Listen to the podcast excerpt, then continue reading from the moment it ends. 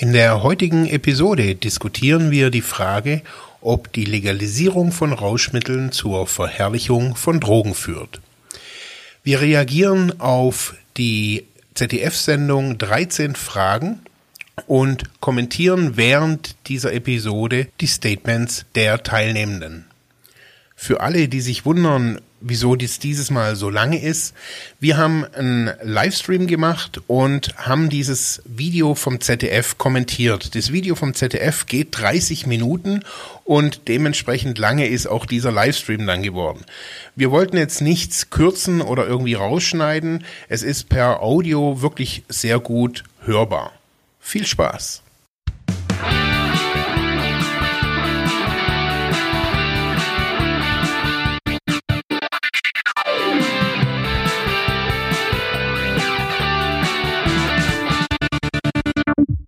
Hallo auf Freiheit ohne Druck. Pünktlich wie angekündigt sind wir heute live und ich bin mega aufgeregt. Äh, hallo Marc. Hallo Dirk.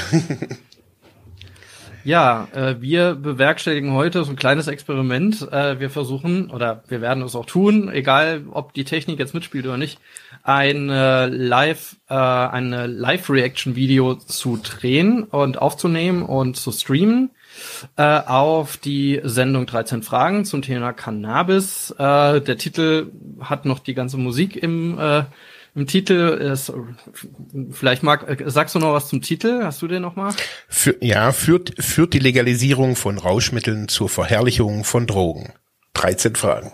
Genau, zu diesem Thema werden wir jetzt äh, werden wir uns jetzt beschäftigen. Wir werden das Video jetzt äh, auch ähm, dann abspielen und dazwischen dann ähm, immer wieder stoppen. Wir sind live, dass ihr auch mit dabei sein könnt. Das heißt, ähm, auf äh, YouTube sind wir live, bei Digitale Soziale Arbeit und auf Twitter und natürlich auf unserer Facebook-Seite Freiheit ohne Druck. Und wenn ihr jetzt live seid, dann äh, gerne kommentiert mit, äh, schreibt uns eure Fragen, eure Statements äh, zu den verschiedenen Szenen aus dem Video. Die bauen wir dann gerne ein und kommen mit euch ein bisschen ins Gespräch.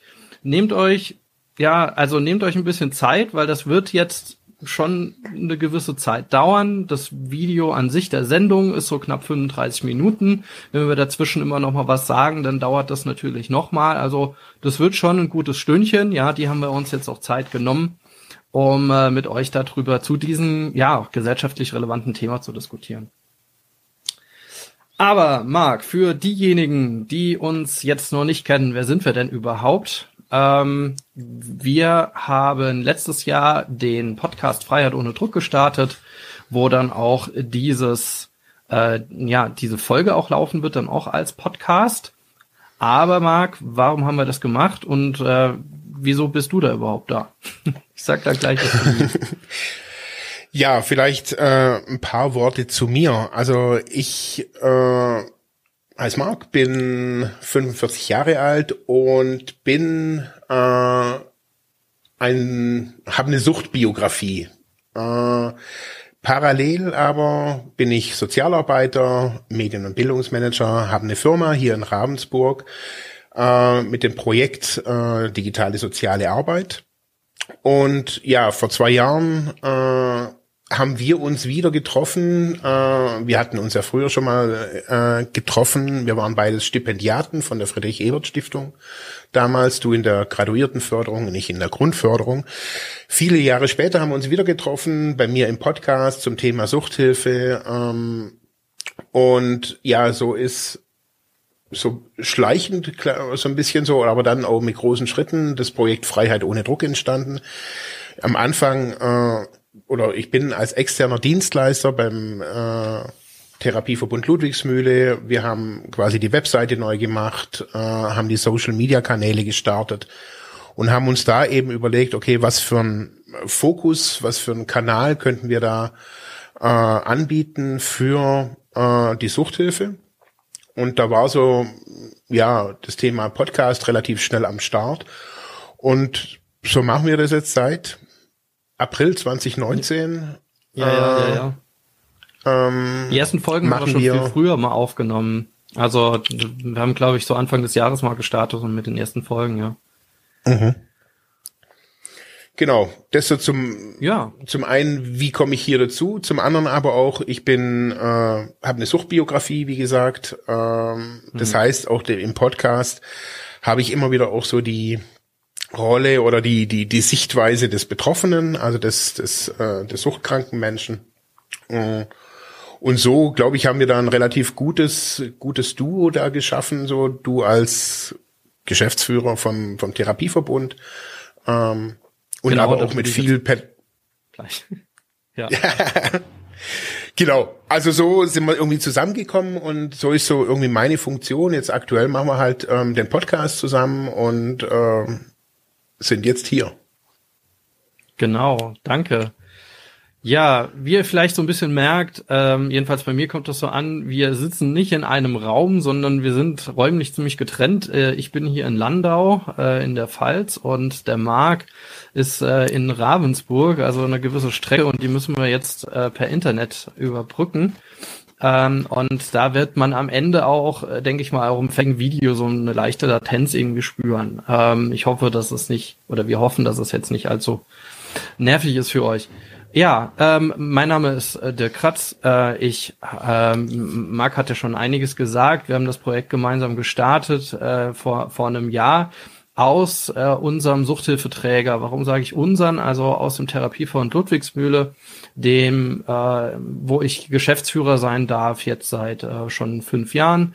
Und wir gemeinsam ein mehr zur Digitalisierung in der Suchthilfe machen wollten. Und da ist ein ähnliches Projekt, jedenfalls damals jetzt noch nicht gab. Zum Glück gibt es jetzt ganz, ganz viele digitale Initiativen, Podcast und und und. Aber da haben wir uns gesagt, dass das vielleicht ein Medium ist, ähm, mit denen wir arbeiten können. Und seitdem kommentieren wir äh, über unseren Podcast verschiedenste Themen aus der Suchthilfe äh, zu Suchtfragen, machen Hintergrundberichte, äh, wie jetzt zuletzt über das Drogenhilfezentrum in Saarbrücken, ähm, ja, diskutieren aber auch ähm, bestimmte Themen. Ne? Was, was ist so eine äh, was ist so eine, äh, so eine so eine Drogentherapie überhaupt, ja, weil viele das einfach nicht wissen. So, ähm, ja, Hintergrund für mir ist, ich bin Diplompädagoge, Sozialpädagoge und habe sehr lange im Suchthilfebereich jetzt auch schon auch rein praktisch gearbeitet, aber auch schon wissenschaftlich gearbeitet und darum auch da unten der Titel. Okay, Marc, dann äh, genug der Vorstellung. Äh, ich glaube, wir sollten ins Video starten, oder? Genau. Ähm, klar, so zum so zum Ablauf, wir starten einfach so das Video und kommentieren, äh, wir stoppen dann das Video immer wieder, kommentieren ähm, in, also ich gehe nochmal ganz kurz zurück, ähm, kommentieren das Video. Es geht uns nicht darum, irgendwelche Leute zu diskreditieren oder zu sagen, ja, die Meinung ist irgendwie Gurke, sondern es geht darum, unsere Sicht ähm, aus der Suchthilfe heraus hier reinzutragen in ja eine öffentliche Diskussion, um da vielleicht nochmal Verständnis zu schaffen. Gut, starten wir. Ich muss darüber singen. Das ist so eine Informationsmusik gegenüber Cannabis und auch ein bisschen politisch den Kampf aufnehmen, die Flagge schwingen pro Cannabis, weil halt so eine große Ungerechtigkeit herrscht in diesem Land. Und ich kann mir schon gut vorstellen, dass dann auch das Rappen über Drogen dazu führen kann, dass mehr Jugendliche, um die es ja gerade gehen muss, dann auch anfangen, Drogen zu nehmen. Und das ist etwas, was mir Sorge bereitet. Und ich glaube schon, dass man dann als jemand, der im Rampenlicht steht, eine Verantwortung übernehmen muss.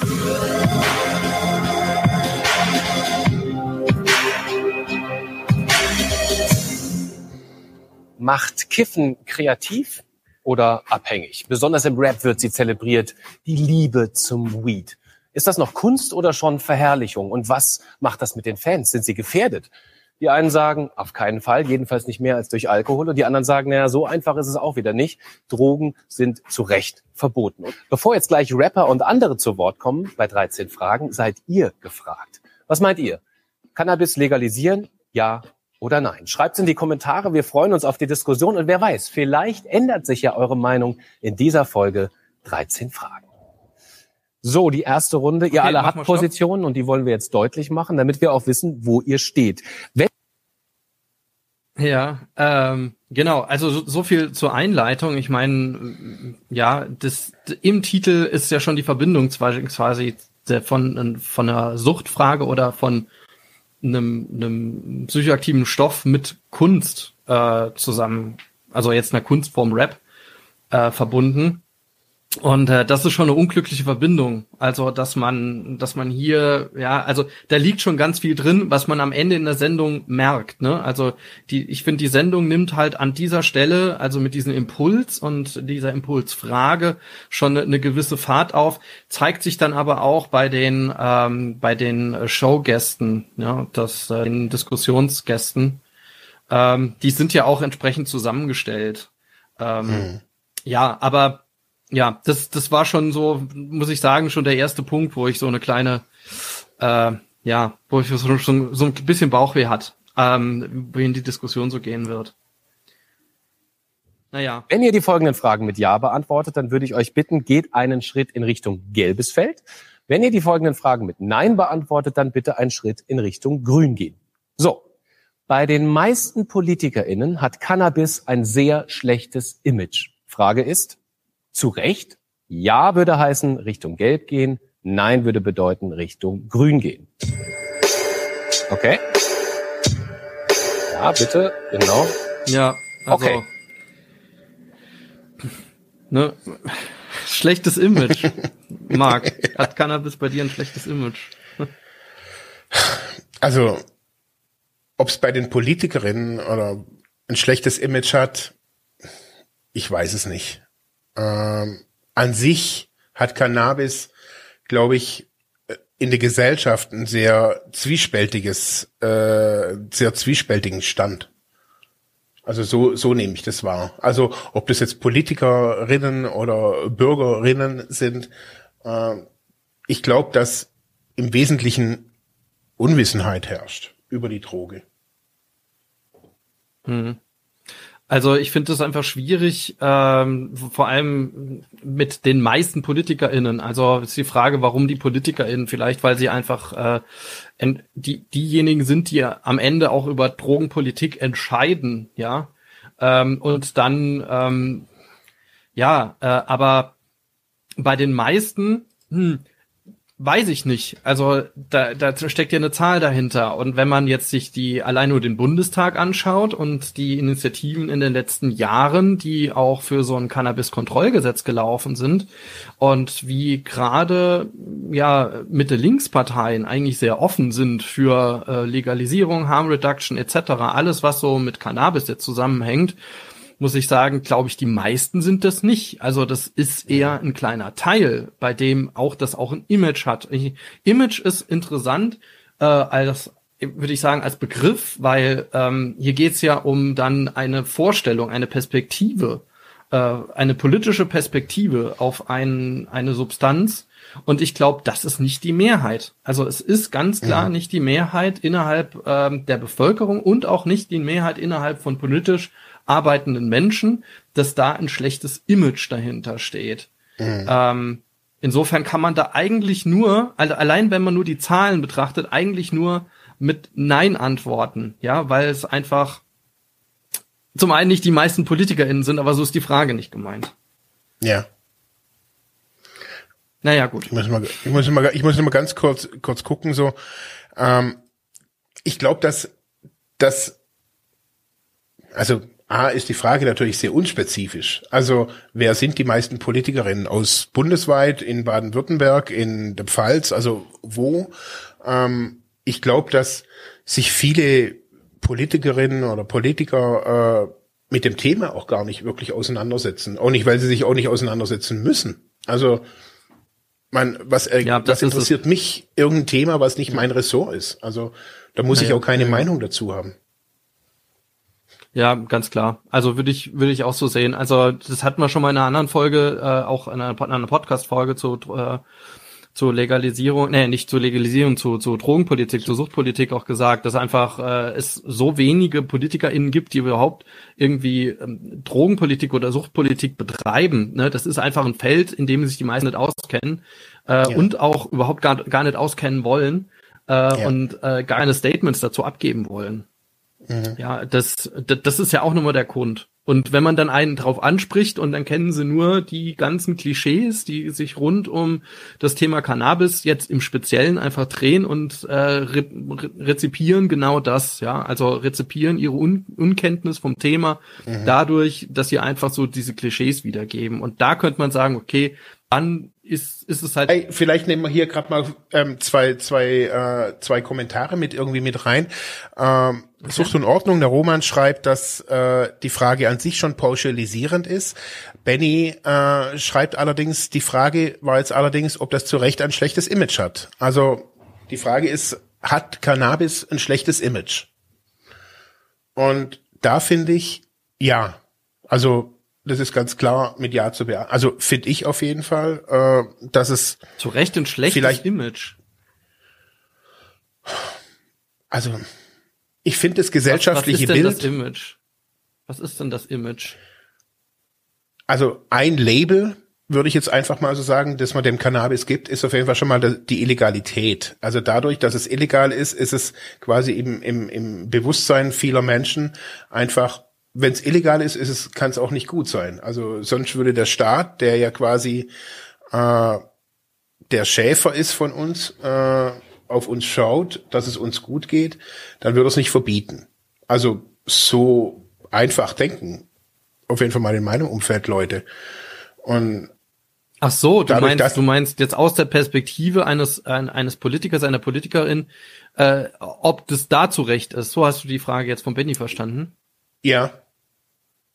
Okay, gut. Äh, ja, so, so habe ich es jetzt gar nicht verstanden. Also, sondern äh, das wäre ja dann, also das, das legt ja nahe, dass ein schlechtes Image ähm, für, für diese Substanz ja auf einer Grundlage beruht, dass, äh, dass es einfach, ja, einfach auf, auf Grundlagen oder, oder ja, ein Fundament gibt, äh, warum dieses schlechte Image rechtmäßig ist. Also mhm. was, was ist denn das Image? Das, das sagt ja keiner. Also ich glaube, das ist, es geht um Klischees. Also Image mhm. heißt ja, äh, dass man sich darum nicht kümmert, dass es irgendwie vielleicht ein Schmuddel-Image hat oder dass man diese Bilder, auch die Klischeebilder von äh, dem kiffenden Hippie irgendwie im Kopf hat mit einem mhm. alten Opel Kadett, der auch das die, das Cannabis, äh, die, die, die, das Cannabisblatt hinten aufgeklebt hat. Mhm und ja, und gebartigte T-Shirts hat oder was auch immer oder ja, also ja, klar. Also ich glaube nicht, dass es zu Recht, also zu Recht würde ja dann dazu führen, hat, hat, äh, das geht ja schon so weit, das geht ja schon zur Sendung, ja, deswegen glaube ich, sollten wir dann nochmal über die Frage halt im Laufe jetzt einfach der Diskussion reden. Aber mhm. zu Recht würde ja bedeuten, ja, es gibt Gründe aufgrund der Gefährlichkeit oder aufgrund des der, der Sucht oder Suchterregung oder sogar des gesellschaftlichen Schadens, äh, dass man sagt, nee, nee, nee, das, das dürfen wir nicht erlauben. da kommen gleich die nächsten Fragen. Daniel sagt, hat Cannabis zu Recht ein schlechtes Image oder hat Cannabis ein schlechtes Image? Ja, genau. Mhm. Ja. Also vielleicht, vielleicht finden wir das ja noch im Laufe dieser Sendung hier raus. Ja, ja. Absolut. Also ich denke auch, das sollten wir uns einfach weiter angucken und, und das mhm. nochmal im Hinterkopf behalten. Mhm. Okay, let's go, weiter. Kiffen ist definitiv meine Leidenschaft. Cannabis wird aus meiner Sicht zu Unrecht verdammt, weil für mich die Einstiegsdrogen ganz klar Zigaretten und Tabak sind, nicht Cannabis. Als Suchttherapeut würde ich sagen, es hat zu Recht ein schlechtes Image. Ich habe schon sehr viele Leute behandelt, die in ihrem Leben sehr viel, wo sehr viel daneben gegangen ist, weil sie konsumieren. Frage Nummer zwei.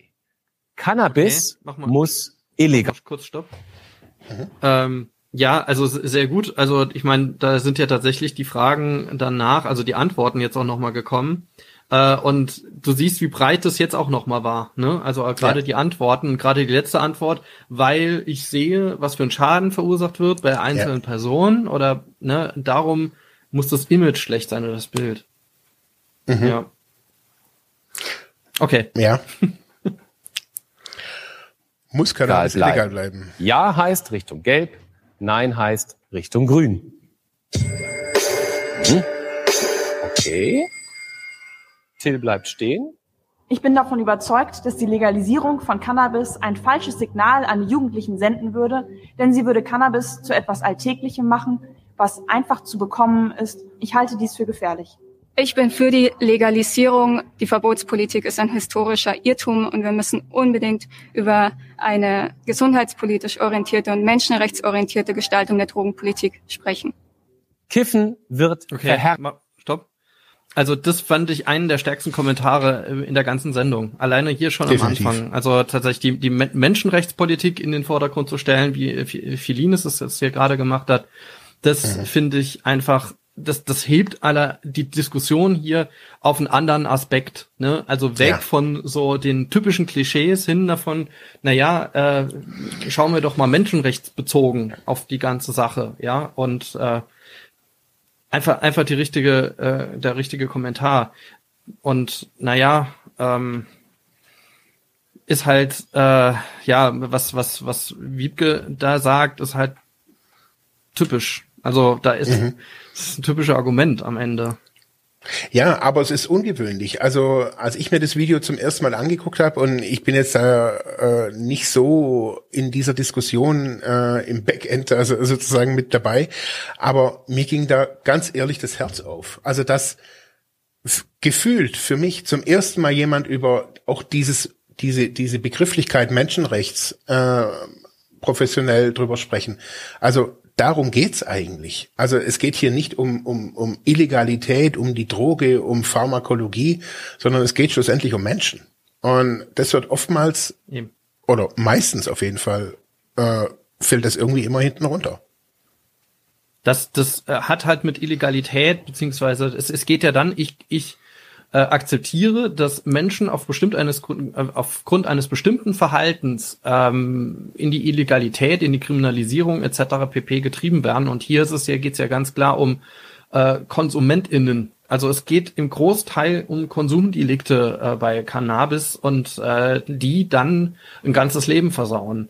Ähm, Ja. Und das ist am Ende tatsächlich eine menschenrechtliche Frage, äh, die sich hier entspannt. Ja, und äh, und da, da, da müsste man sich auch mit Gedanken zu machen, denn äh, indem ich akzeptiere, dass das an der Stelle illegal ist oder indem ich äh, akzeptiere, dass ich KonsumentInnen nicht entkriminalisiere oder Konsum nicht entkriminalisiere, akzeptiere ich, dass zu der potenziellen Problemlage Sucht noch zusätzlich Problemlage Illegalität und alles, was dazugehört. Also ich treibe jemanden in die Randständigkeit, äh, in, in gesellschaftliche prekäre Lage und das ist ja genau dieser Aspekt einer Abstinenz- und Verbotspolitik, die man eigentlich schon ab den 80er Jahren schrittweise abgelegt hat. Ne? Also so ein, das bringt uns straight back zu, zu den 70er, 60ern und da denkt man, ja, pf, da hat sich, dass sich da bis seit da in den Köpfen nichts getan hat. Ja. Ja. Also ganz klar muss sagen, nee, also äh, muss Cannabis illegal bleiben? Nee, absolut nicht. Also muss nicht illegal bleiben, ja. Mhm. Okay. Du blendest einen Kommentar Scharlicht ein. in der Popkultur, vor allem im Rap. Stimmt ihr zu? Richtung Gelb? Sagt ihr, nee, das stimmt gar nicht. Bitte Richtung Grün. Cannabis wird in Rap und damit auch in der Popkultur verherrlicht. Es ist auf jeden Fall keine Lösung, so zu tun, als wären Drogen nicht gefährlich. Cannabis-Verherrlichung in der Musikszene halte ich für hm, sehr komplexes Thema, aber die Kunstfreiheit muss bewahrt werden und deswegen halte ich es für in Ordnung. Auch wenn es natürlich da auch seinen faden Beigeschmack haben könnte, wenn man Jugendliche beeinflusst dadurch. Jetzt wissen wir alle wir ungefähr, schon wo ihr einsteigen? steht. Wen Sollen wir hier nochmal einsteigen? Ja, gerne. ähm, also alleine diese Frage, wird Kippen, Kiffen in der Popkultur Rap, äh, Web verherrlicht? Also, also psychoaktive Substanzen sind seit jeher in der Kunst, in jeglicher Kunst, äh, gang und gäbe. Also von Van Gogh, der sich im Absinthrausch das Ohr abgeschnitten hat und es dann aufgemalt hat, äh, bis zu ähm, den LSD-Trips, die in den 60ern zu, ja, dazugehört haben und man in vielen Rocksongs am Ende gehört hat. äh, von Bands wie Pink Floyd, die bis heute auftreten, ja, und Ja. äh, dann oder geht ja auch sogar das äh, Lucy in the Sky with Diamonds äh, von den Beatles äh, äh, LSD beinhaltet. Äh, ist bis heute wohl kontrovers. Äh, aber ähm, dann und dann muss man gar nicht so weit gehen von der Zeit her und zum deutschen Schlager und äh, sieben Fässer Wein von Roland Kaiser einfach mal ansprechen und eine Frage, was hat denn der sich dabei gedacht? Also, dass, dass, dass das hier verherrlicht wird, äh, mag sein, ja, dass das auch dargestellt wird, dass Konsum dargestellt wird, dass das positiv und negativ thematisiert wird in Kunst. Ja, ähm, aber ähm, was was ist what's the fucking problem, ja? Was ist das Problem dabei? Ich glaube, also womit ich vielleicht ein Problem habe, also ich habe nicht die, das, das Problem, dass, äh, dass, dass es in der Musik thematisiert wird. Was ich problematisch finde, wenn quasi Kunst oder auch die Kunstfreiheit äh, ein bisschen dazu benutzt wird, um kommerzielle äh, Aktionen äh, ja zu zu äh, also dass man quasi Kohle macht äh, unter dem Namen, hey, ich kiff, ich ich zieh Speed und so weiter, aber es geht mir gar nicht irgendwie um Speed oder um Ca- Cannabis oder sonst irgendwas, sondern es geht darum, eine Message äh, an die Leute zu bringen, die quasi meine CD kaufen oder meine Platten kaufen oder was auch immer kaufen. Und eigentlich mich eher der äh, der monetäre Aspekt dahinter äh, reizt, anstatt dass ich jetzt irgendwie sage, hey, äh, ich finde das ein, ein, ein Kunstwerk, was ich da mache und das ist meine mein Ausdruck, was ich bei den Leuten ja hier teilweise höre, also bei äh, Herzog und so weiter, habe ich höre ich das schon, das kommt von innen und da ist jetzt weniger der, der, der monetäre Anreiz, aber ich finde es schwierig, wenn in Kunst, also eben sieben Fässer Wein oder wie das Lied heißt, das darf gesungen werden. Es dürfen aber auch auf anderen Ebenen, es dürfen aber auch Vaterlandslieder irgendwie noch gegrölt werden und was weiß ich was. Also wo hört's auf und wo fängt's an? Also das muss man sich da immer Ja. fragen bei solchen Diskussionen. Und ich finde, da kann man sich irgendwie 50 Jahre drüber streiten, ob der, der Song irgendwie Drogen verherrlicht. Ja, dann tut er's halt. Ähm, aber das heißt ja noch lange nicht, auch wenn der in der Öffentlichkeit steht, dass er da, äh, also die Frage ist, trägt ihn das, also so frag, würde ich jetzt da fragen, trägt ein Rapper, der die ganze Zeit von, von Gewalt und was weiß ich was, trägt ihn das langfristig? Und dann ist es vielleicht auch Kunst und er reibt sich quasi an die Gesellschaft, dann ist es ja okay. Also wenn man sich darüber aufregt, also Leute wie Kurt Cobain, kein Mensch hat sich drüber aufgeregt. Also, dass er zum Schluss sich noch irgendwie die Knarre in, in also der hat gechunkt, gekifft, gesoffen, gemacht, getan. Also äh, und da hat auch niemand gefragt, hey, ist das noch Kunst? Nee, wir sind in auf die auf die Konzerte gegangen und haben abgetanzt, weil weil es ein Lebensgefühl war. Und so ist es, glaube ich, bei der Musik ebenso, äh, beim äh, beim beim Hip Hop ebenso. Das ist ein Lebensgefühl. Und wenn das Lebensgefühl ist, ich bin ein Gangster und ich muss eine Line ziehen, dann ist es halt so. Dann muss man da damit schlussendlich arbeiten und nicht sagen, das hat da nichts zu suchen und wir müssen jetzt Friede über Friede, Freude, Eierkuchen singen. Ja, ja. Ja, ähm, ich, der, äh, Roman hat gerade geschrieben, dass die Credi Credibility auch nicht flöten gehen darf. Ich bin jetzt tatsächlich kein, äh, äh, also ich bin kein Hip-Hop-Kenner. Ne? Aber äh, das, also ja, jedenfalls nicht äh, jetzt der neueste Hip-Hop, sage ich mal so. Aber ähm, nichtsdestotrotz klar, da da da geht's einfach um Rollen, da geht's um Klischees, da geht's um ganz viel auch Pausen, ja. Ähm, ähm, macht's vielleicht un im Unterschied zum Punk, äh, aber ähm, ja, dann äh, dann ist es einfach an der Stelle einfach die Rolle und die Kunstform genauso wie wie man natürlich Bedenken haben kann, wenn es um Gewalt geht, ja und wenn hier ähm, wenn hier von irgendwelchen ja Gangstertrips und was weiß ich was disku- äh, g- gesungen wird. Also sehe ich tatsächlich nicht als Problem. So, äh, wir, wir schweifen schon ab, aber so, Ja, wir schweifen ab. Die, Wir die spielen interessanten. Fragen sind direkt, Überraschend am, sind direkt am Anfang.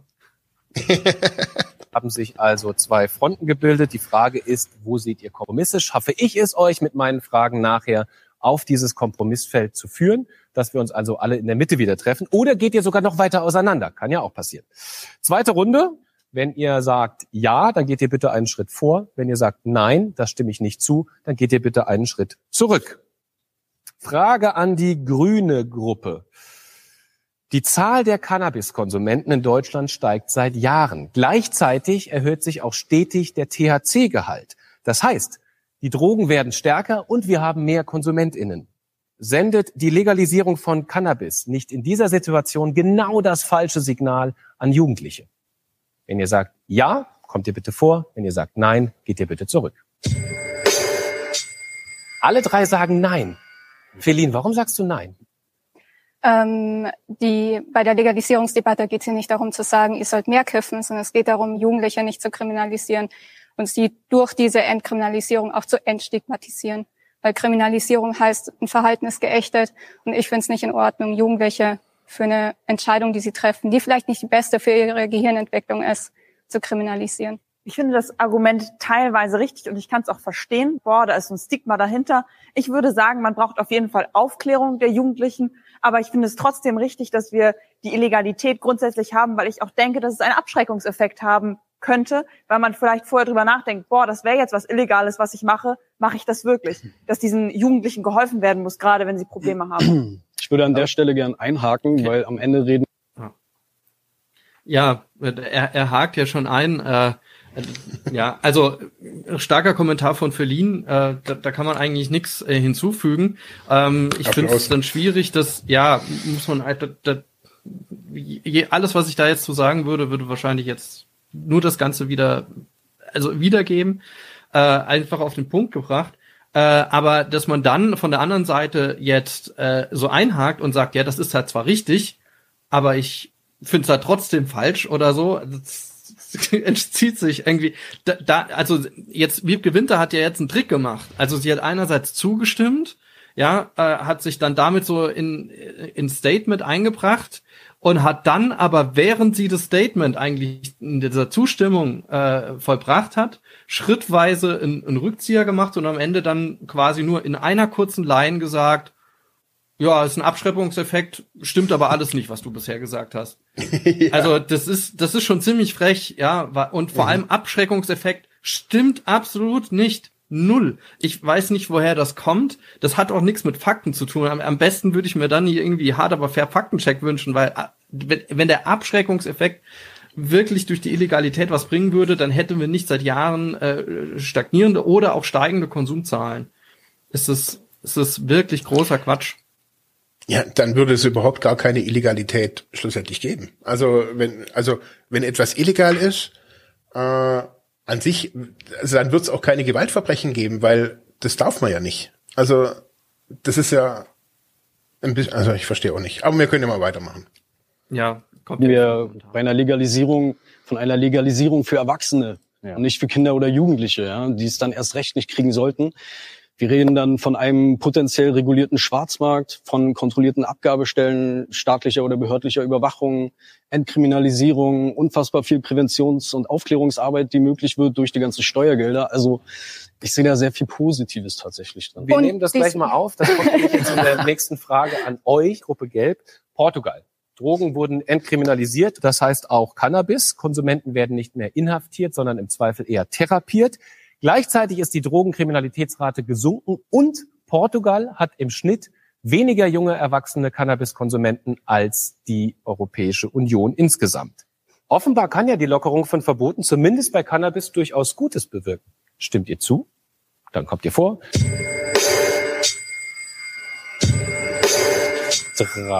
Du bist so halb vorgegangen, Wiebke. Warum ja, nur so halb?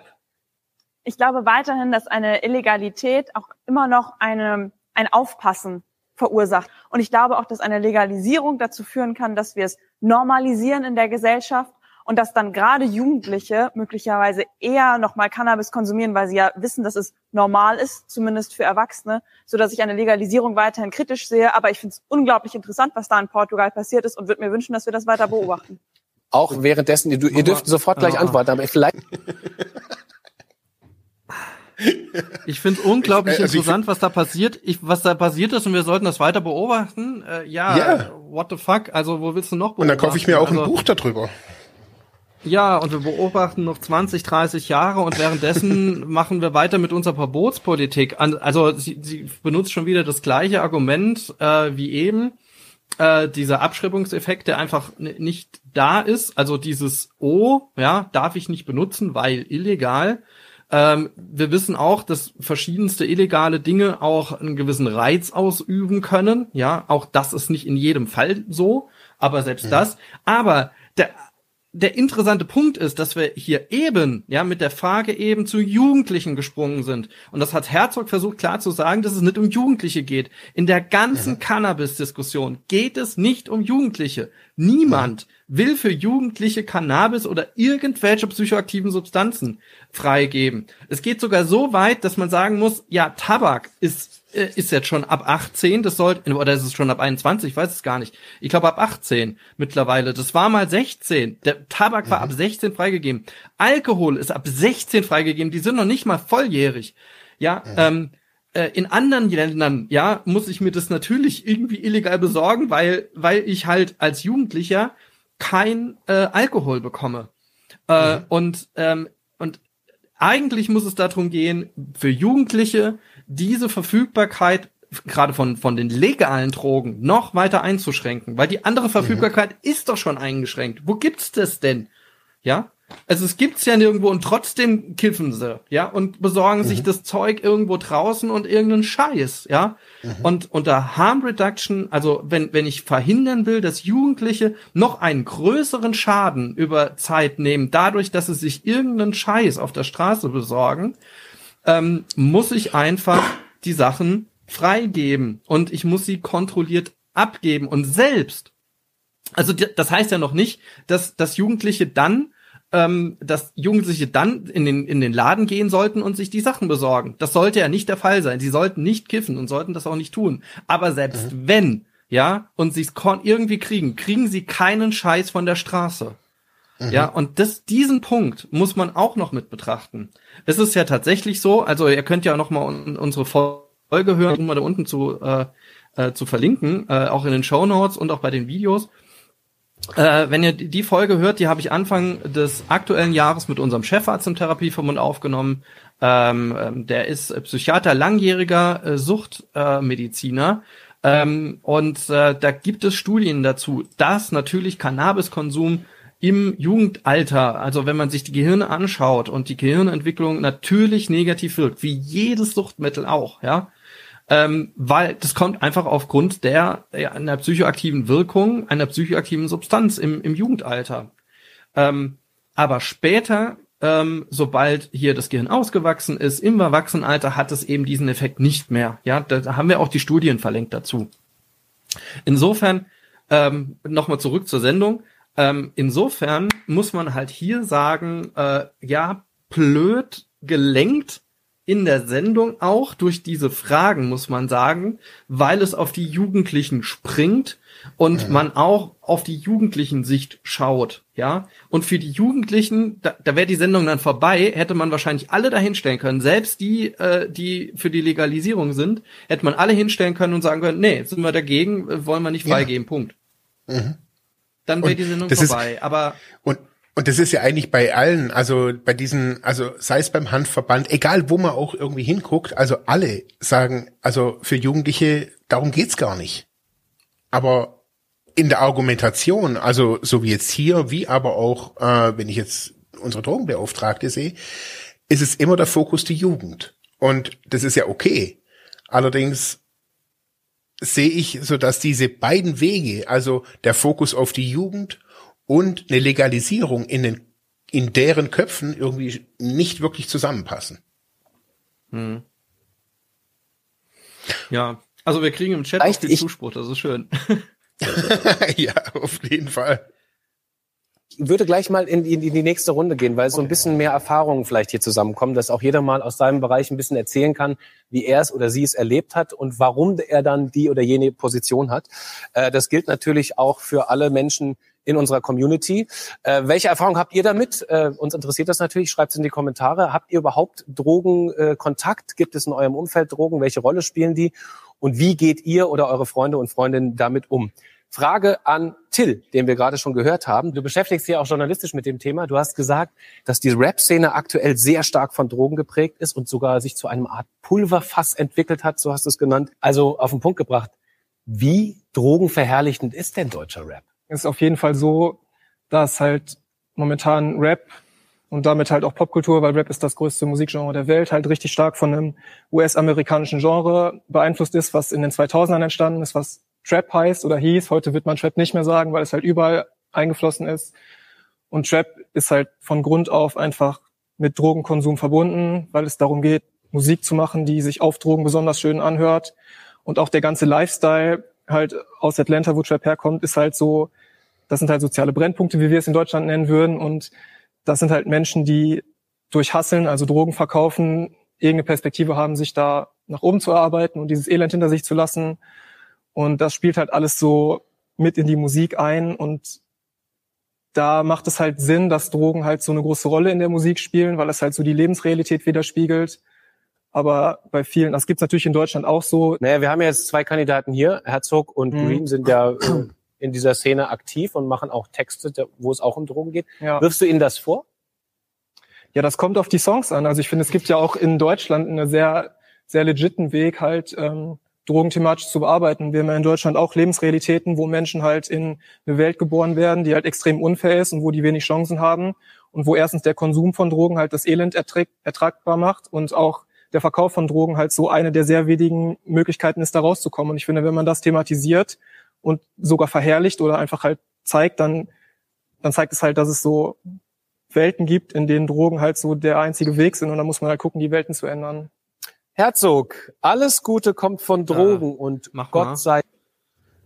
Ähm, ja, aber das ist doch ein Argument eigentlich, äh, dass das Rap eher, also jetzt das äh, Kunst eine, eine, eine Form ist, in der man auch über gesellschaftliche Zustände, auch auch prekäre Zustände einfach auch äh, sich auseinandersetzen kann und betrachten kann und Natürlich, wenn äh, Suchtmittel, ähm, und das haben wir ja ganz häufig, wenn, wenn die in einem in einer schwierigen Lebenssituation, äh, vor allem in einer schwierigen sozialen Situation einfach gehäuft konsumiert werden. Das sagen ja auch alle Daten. Ne? Also in einer Armutslage konsumiere ich einfach mehr Suchtmittel inklusive, also alle legalen äh, und so weiter und so fort.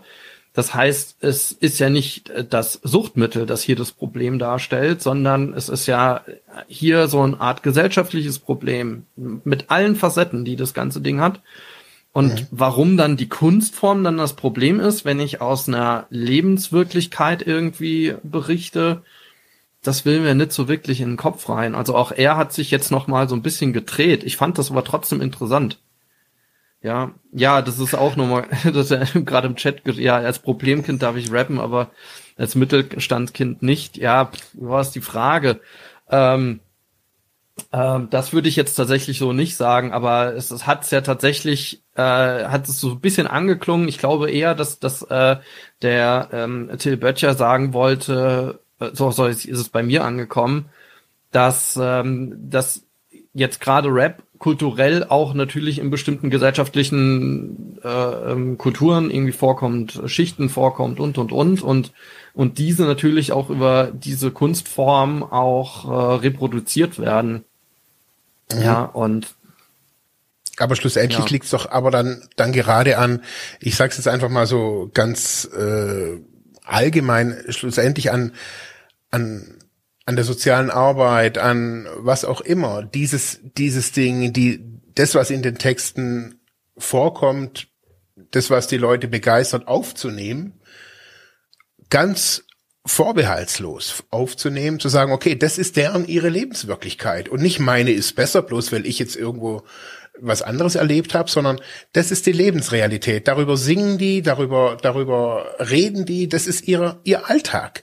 Und ich glaube, das aufzunehmen und jetzt nicht unbedingt zu sagen, ah, das ist ein Pulverfass und die sind dann alle auch bekannt und das wird schlussendlich ist das die Realität. Also dass dass äh, dass es Menschen gibt und das sind nicht wenige, die da, die in solchen prekären Situationen leben und die sich von dieser Musik angesprochen fühlen und die sich da auch beheimatet fühlen, weil das, worüber diese Personen singen, ob das jetzt über Sweet ist oder ob das über die schwierige Situation im Blog ist, ist eigentlich erstmal egal. Also weil wenn ich wenn ich mich da zugehörig fühle, dann muss ich jetzt als Fachkraft muss ich das ernst nehmen und muss ich das muss ich das aufnehmen und so. Also wenn ich mit Jugendlichen arbeite, muss ich das respektieren, dass die, dass die diesen Sound hören oder diese Songs hören und muss mich damit auseinandersetzen und muss nicht besserwisserisch dann irgendwie antanzen und sagen, hör ab sofort Marlene Dietrich oder irgendwas, sondern äh, zu sagen, was wird da thematisiert? Wie wird es thematisiert? Und sich dann kritisch, also schlussendlich ist das Medienkompetenz, sich kritisch über das auseinandersetzen, was da gespielt wird, über was die singen. Das kann ein Lehrer sein, das kann ein Sozialarbeiter sein. Das alles ist für mich ist es super, dass das passiert. Also da muss man sich in der Schule nicht mehr über ein uraltes Picasso-Bild irgendwie äh, auslassen, sondern man kann mal über einen aktuellen deutschen Text von Herzog reden und das auch mal ein ganzes Schuljahr lang und nicht einfach nur mal, ja, wir reden mal drüber, sondern was ist da? Was ist bei euch? Und das auch mal auf, und dann ist es eben kein, glaube ich, dann ist es kein Pulverfass. Hm. Oh, ich ja, gehe ja. da jetzt auch schon wieder voll ab. ja, die, die Sache ist, äh, ja, ich glaube, wir müssen an der Stelle tatsächlich die gar, dürfen nicht auf den Leim der Sendung gehen, weil jetzt am Ende reden wir über ja. bestimmte Kunstformen und was darf Kunst und darf man das irgendwie, weil dann kommt man wirklich in eine riesen Diskussion einfach rein, also inklusive äh, Bundesprüfstelle für jugendgefährdende Medien, ja, was dürfen die zensieren, was darf man nicht zensieren, ja. Ähm, äh, dann zum Beispiel jetzt auch diese Diskussion rund in die Ärzte, die sehr sexualisierte Texte in den 80ern gemacht haben, die dann verboten mhm. wurden, ja. Äh, teilweise, glaube ich, bis heute sogar verboten sind. Also ja, und auf der anderen Seite zum Beispiel diese ganze Grauzonen, rechte Kacke, die ganzen Nazi-Bands, yeah. ja, die zu Recht irgendwie verboten sind und die, die einfach nicht auftauchen sollten. Äh, also das, das ist dann auf einmal kommt man von Hundertsten, Tausend, deswegen vielleicht hier Abkürzung, nehmen wir die Abkürzung und versuchen, versuchen uns da tatsächlich auf die Legalisierungsdebatte irgendwie zu konzentrieren. Ja. Bei Junk, äh, das sind Texte von dir. Lieber auf den ersten Trip. Lieber auf den ersten Trip. Gehst du zu leichtfertig, geht deine Szene zu leichtfertig mit Drogenkonsum um? Ah, meine Szene oder ich speziell? Du speziell. Ich speziell musste erstmal lernen, äh, diese Verantwortungsrolle anzunehmen, da ich natürlich früher aus meinem Kinderzimmer heraus Musik gemacht habe und niemals für möglich gehalten habe, jemals so eine große Reichweite zu bekommen, dass man über seine Worte, über das Gesagte oder das textlich Verfasste dann doch etwas mehr nachzudenken ist vielleicht. Äh, ich möchte an der Stelle aber gern nochmal bei ihm einhaken. Ähm, ich für meinen Teil habe dann natürlich mit äh, steigender Reichweite und Bekanntheitsgrad auch diese äh, Verantwortungsrolle angenommen und mir dementsprechend auch mehr Gedanken gemacht über meine Texte, über meine Songs. Und seitdem ist es mir auch unfassbar wichtig, nicht nur zu glorifizieren oder meinen hedonistischen Lifestyle nach außen zu kehren in den Texten, in den Songs, sondern eben auch die Schattenseiten aufzuzeigen, Konsequenzen. Alles im Leben hat zwei Seiten. Aber der hedonistische Lifestyle spielt trotzdem noch eine Rolle. Der spielt natürlich trotzdem noch eine Rolle. Green, Stoned durch den Wald ist also, einer deiner mal. Songs. Äh, ähm, siehst du das inzwischen kritischer oder war das auch? Du hast eben, hast du einen kurzen Link eingeblendet? Mhm. Hatte das, hatte das einen, einen Zweck? Nein, ich bin aus Versehen draufgekommen, aber es sollte. Okay, dann sprechen wir da nachher. Also ja, gut, okay, das war jetzt zu Harm Reduction. Das hat mich nämlich gewundert. Du willst jetzt nee, ich bin sagen.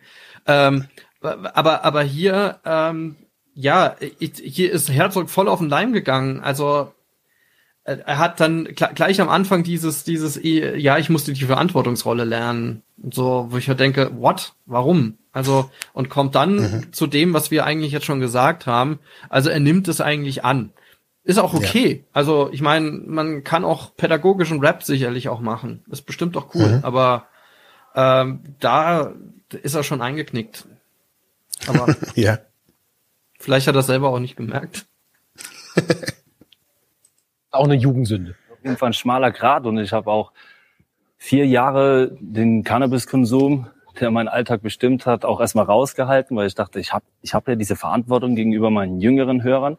Aber ich merkte, dass ich mich künstlerisch komplett selber anlüge. Also mich hat Cannabis zur Musik gebracht und das hat einen großen Teil in meinem Leben oder und ich merkte dann, wie viele Menschen auch dadurch stigmatisiert werden, wie viele erwachsene Menschen, die im bewussten Umgang pflegen mit dieser Pflanze, wie denen vom Staat einfach das Leben erschwert wird. Ich muss darüber singen und ich singe über die negativen Seiten und ich singe über die positiven Seiten. Ich, das ist so eine Informationsmusik gegenüber Cannabis und auch ein bisschen politisch den Kampf aufnehmen, die Flagge schwingen pro Cannabis, weil halt so eine große Ungerechtigkeit herrscht in diesem Land. Also das ist ein schmaler Grad, ich bin mir dessen bewusst.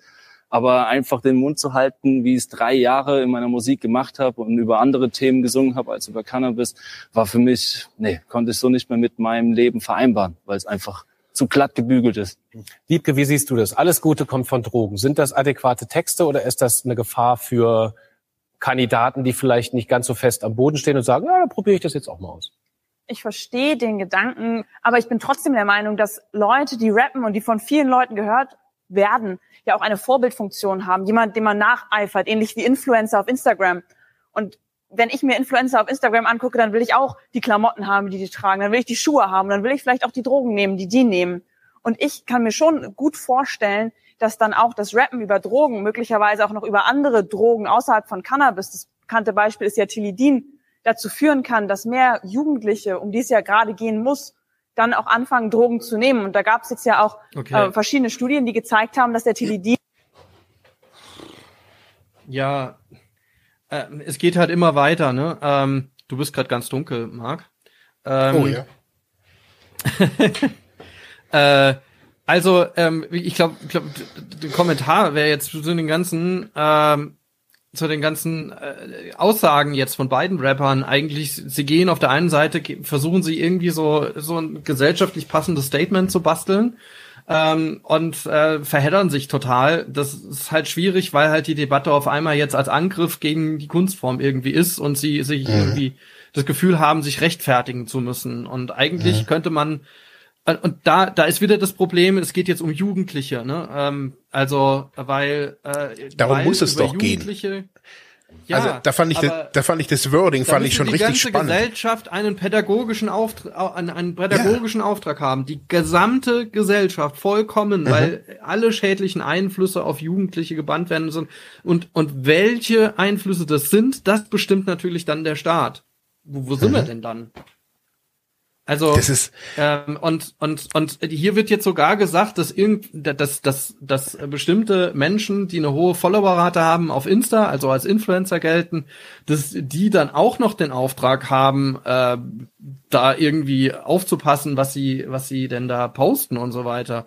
Also, aber, aber hier die, die neuen Turnschuhe werden gepostet und mein Follow, Follow Me Around äh, irgendwie im neuen Hotel. Und das ist ja auch, und das was. ist ja auch legitim und das ist ja auch legitim. Also die die Turnschuhe, die will ich ja und das will ich ja, aber und dann will ich vielleicht auch die Drogen nehmen. Also da denke ich mir, äh, also das ist ja schon irgendwie eine arg verzerrte Lebensrealität, wo da Ich würde sagen, wie, wie sieht die Welt von Wiebke Winter aus? Wie würde die aussehen in Deutschland? Ja, das ist schon sehr traurig. Alle, alle sind staatlich klar gesteuert ähm, und und staatlich bestimmt und ähm, und ich weiß nicht, ob ihre Parteikollegen, äh, inklusive äh, dem, dem Friedrich Merz, der gesagt hat, äh, es geht niemanden an, wie ich Weihnachten feiere und so weiter, Staat soll sich raushalten. Und generell die CDU eher gegen staatliche Eingriffe ist, ähm, oder tendenziell jedenfalls der libera li- liberale Teil, der neoliberale Teil,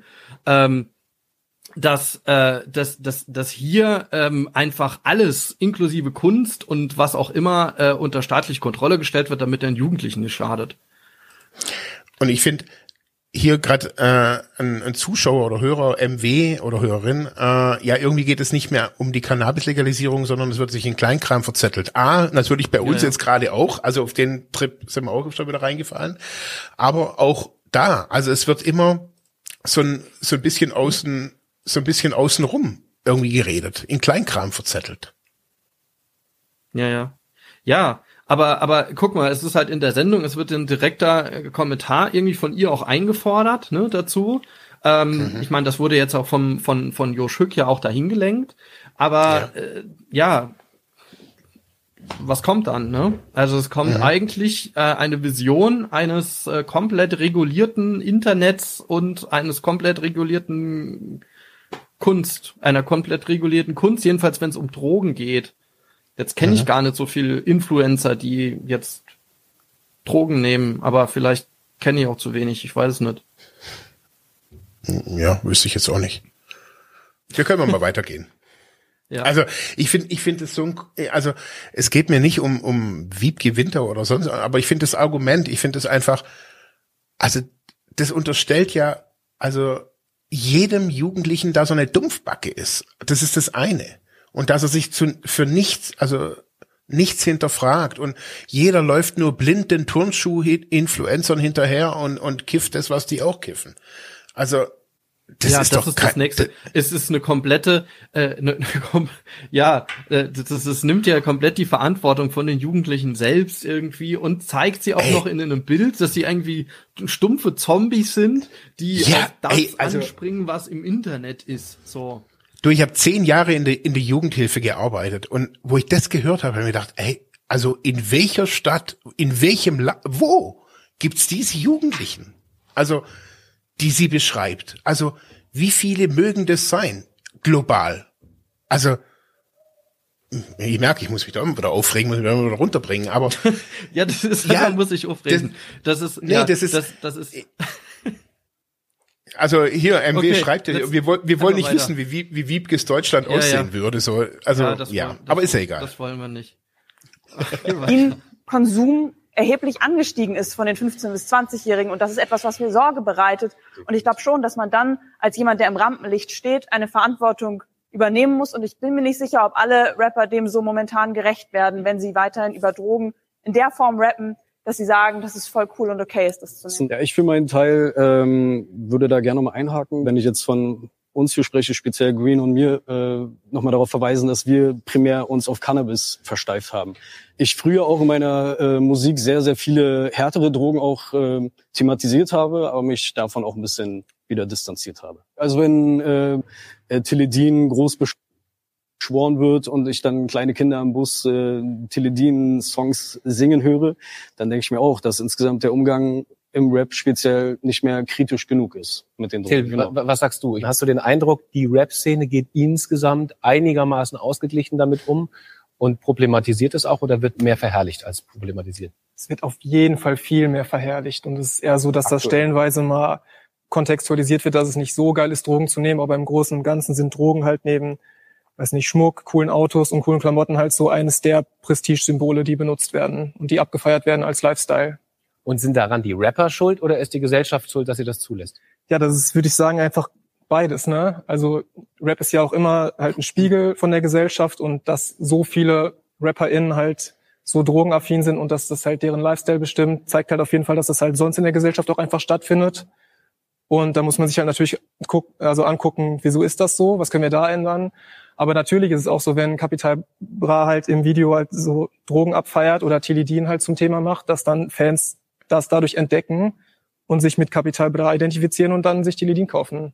Feline, kannst du nachvollziehen, dass es Menschen gibt, die sagen, Leute, wenn ihr die ganze Zeit darüber äh, singt oder rappt, wie geil das ist, Drogen zu nehmen, dass dann Leute, sagen wir mal, angestoßen werden, auch Drogen zu nehmen? Ja, aber ich finde auch, dass es der falsche Ort ist, die MusikerInnen zu verurteilen. Also ja, diese Debatte findet offen Das habe ich so nicht die, gesagt. Nee, nee, ich Okay. stimme dir und dir komplett Ja. zu, alles, was ihr gesagt habt. Ja. Ähm, nur, ähm, genau, weil wir jetzt auch so viel darüber reden, ähm, ist für mich die spannendere Frage in Frage, was macht die deutsche Drogenpolitik? Warum ist die Präventionsarbeit so schlecht, dass Jugendliche nicht besser ausgestattet sind, damit umgehen zu können, wenn ihnen ein Rap-Song oder auch eine Alkoholwerbung sagt, nehmt das. Naja, vielleicht ist das ja sogar eine ganz gute Vorlage. Wiebke, du bist ja politisch aktiv. Wenn du Drogenbeauftragte Warte mal, warte mal, wärst, warte mal, Nicht bevor, der beste bevor, Job, man ja bevor jetzt antworten darf. Ähm, also, äh, super guter Einwand und zum Glück geht, geht jetzt auch Josh Hück drauf ein, ähm, endlich diese Musikdebatte zu beenden an dieser Stelle, ja, und endlich äh, wieder zurück zur Drogenpolitik zu kommen und nicht über Jugendliche und äh, ihre Verletzbarkeit und die Verantwortung von MusikerInnen und was das ich zu labern. Also Danke, danke, danke diese Intervention an der Stelle. Wir sind mal gespannt, was, was Wiebke als, als Jungpolitikerin jetzt da sagt. Immer, immer ein ganz ihn gerne. beliebtes Amt Ja, in ihn Republik. Was, was wäre deine politische Agenda? Was ist deine Vision? Ich glaube, das, was Feline gerade gesagt hat, ist unglaublich wichtig. Aufklärung. Denn mein Vater hat mir zumindest immer gesagt, als ich noch jünger war, Wiebke, egal was du machst, ruf mich an, ich hol dich ab. Das fand ich eine wahnsinnig gute Haltung von meinem Vater. Und ich hoffe, dass wir so auch als Staat mit allen Menschen umgehen. Denn ich glaube, jeder kann mal was Falsches machen, jeder kann auch mal Mist bauen. Wichtig ist, dass wir die Menschen darüber aufklären, dass sie möglichst vorher wissen, was könnte mit mir passieren, was passiert mit mir, was hat es möglicherweise für Folgen. Und ich glaube auch, dass wir in Deutschland nicht genug über illegale Drogen und den Konsum von illegalen Drogen, der ja stattfindet, aufklären. Das heißt, das wäre meine erste Amtshandlung. Ähm, du hast ja nun, ihr dürft gleich antworten, aber ich würde gerne. Ja, du hast gesehen, ich gehe zurück und. ja, Na, Marc, was würdest du als, als Drogenbeauftragter machen? Sag mal. Also da ich weiß, dass ein Drogenbeauftragter jetzt nicht wirklich eine wirkliche Macht hat, ähm, also wenn ich wenn ich jetzt also der Alleinherrscher wäre in, in in der Drogenpolitik, ähm, ja, dann würde ich alles entkriminalisieren und alles legalisieren und alle Gelder, die bisher in den ganzen Quatsch wie Strafverfolgung geflossen sind, würde ich in die Prävention stecken. Und zwar in eine in eine richtige Prävention, in eine kontinuierliche Prävention, in das, was wir jetzt schon öfters im Podcast auch gesagt haben, in, in eine Risikokompetenz und nicht nur in, in eine Bewahrpädagogik, äh, die da ständig mit einem mahnenden Polizeifinger oder mit einem Richter irgendwie vor uns steht, sondern mit einer richtigen Befähigung. Also so, wo ich sage, hey, äh, ja, woran, also man muss sich ja schlussendlich unterm Strich als Drogenbeauftragte permanent oder als Drogenbeauftragter fragen, also wenn man das Thema Sucht hat, woran, also wieso leiden die Leute eigentlich? Also wieso, wieso konsumieren die? Und wenn ich mich das frage, dann bin ich immer beim Menschen. Und äh, ich glaube, ich würde eine Drogenpolitik starten, die sich am Menschen orientiert und nicht an irgendwelchen ideologischen oder Lobbyinteressen. Ja. Ja, ähm, aber ja, wir hatten ja tatsächlich schon in einer anderen Folge ähm, schon mal drüber gesprochen, dass er tatsächlich mal da an der Stelle als Drogenbeauftragter äh, oder Auftragte in den Ländern oder auch im Bund Regierungsorgan ist und an die Re Regierung hängt und äh, an einem Regierungsprogramm. Und äh, wenn es halt keine drogenpolitischen Grundlagen gibt äh, in einem Koalitionsvertrag oder im Regierungserklärung oder was auch immer, dann äh, gibt es halt eben nichts dazu oder nur die Politik-Statements und dann wird das verhandelt und äh, ja, und in, insofern muss man ja Regierungshandeln ausführen. Ähm, wie viel man wirklich Gestaltungsfreiheit hat, zeigt sich dann in der Ausführung. Äh, Prävention mhm. wird immer super gerne ähm, als Argument angeführt und dann kann ich hier Prävention machen bis zum geht nicht mehr. Aber äh, auch wie Philin es gesagt hat, Risikokompetenz, ähm, dass man wirklich äh, sowohl als Jugendliche, als Erwachsene, als in welchem Alter auch immer, ja, ähm, dass man weiß, ähm, jetzt gerade in Bezogen auf Substanzen oder auch nicht substanzgebogenes bezogenes Verhalten, ja, äh, dass man äh, weiß, wie gehe ich damit um, ab wann wird es problematisch, wie kann ich selber für mich achtsam sein, dass es ähm, nicht problematisch ist, gibt es überhaupt die Möglichkeit dazu, ja, ähm, und ähm, und das ist das, um, um was es dann eigentlich geht. Und wenn man da die Möglichkeit hat, als Drogenbeauftragte, als Drogenbeauftragter Präventionskampagnen zu machen, die wirklich das Ziel verfolgen, ja, die nicht Verbotspolitik äh, äh, ausdrücken, sondern dass man sagt, ich versuche Menschen zu stärken, ja, in ihrer Situation, dass sie auch selbst ob sie konsumieren oder nicht konsumieren, aber dass daraus jetzt keine Erkrankungssituation passiert. Oder wenn eine Erkrankungssituation beispielsweise schon eine, eine, eine psychische Anfälligkeit irgendwie da ist, dass man das weiß, ja, und dann mhm. einfach bewusst damit umgeht, was kann ich konsumieren, was nicht. Ja, mhm. darum geht's ja. Ja. Aber ich glaube, dass es halt jetzt mal unabhängig von der Sucht, dass es natürlich auch ein gesellschaftlicher Weg ist. Also wenn ich, wenn man sich das in Deutschland anschaut, da, da darf man ja nicht krank sein, psychisch krank schon gleich gar nicht. Also ob das jetzt süchtig, suchtkrank ist oder ob das ein Burnout ist, Depression ist, egal was man auch an, an psychischen Gebrechen hat, das ist ja nicht so wirklich salonreif bei uns. Also man geht ja erst hin, wenn es zu spät ist. Und ähm, ich finde, das zieht sich in Deutschland wirklich so ein bisschen durch. Also man sieht jetzt langsam seit ein paar Jahren, dass die Leute, bevor sie langfristig zum in die Therapie müssen, schon vorab zu einem Therapeuten gehen oder zu einem Coach gehen oder wo auch immer oder zu, oder zu einem Berater gehen oder zu einer Seelsorgerin oder was auch immer gehen. Ähm, aber es ist noch lang nicht, ich würde es mal sagen, im, im Wesentlichen salonfähig. Also das sind jetzt wir Jüngere. Also ich habe kein Problem, zu einem Psychologen oder zu einem Therapeuten zu gehen. Aber ich glaube, dass man das bei, bei jüngeren Leuten, also dass man das auch nicht, auch dieser Gang zum Therapeuten oder zum Berater oder zum Sozialarbeiter oder Sozialarbeiterin äh, nicht stigmatisiert, sondern dass man es, dass es okay ist, wenn man sich Hilfe holt. Und das ist halt in Deutschland, finde ich, noch nicht so, das wird nicht wirklich kommuniziert. Also dass das, also erst, also man soll vorher, man, man soll es nicht, also es wird strafrechtlich quasi verfolgt, dann ist es illegal und es wird immer so auf auf äh, auf den Verstand, also dass das alles eine rationale Entscheidung ist, getrimmt. Aber ich, ich finde halt, dass man Sucht so nicht sehen kann. Also Sucht ja. ist keine ja, Entscheidung.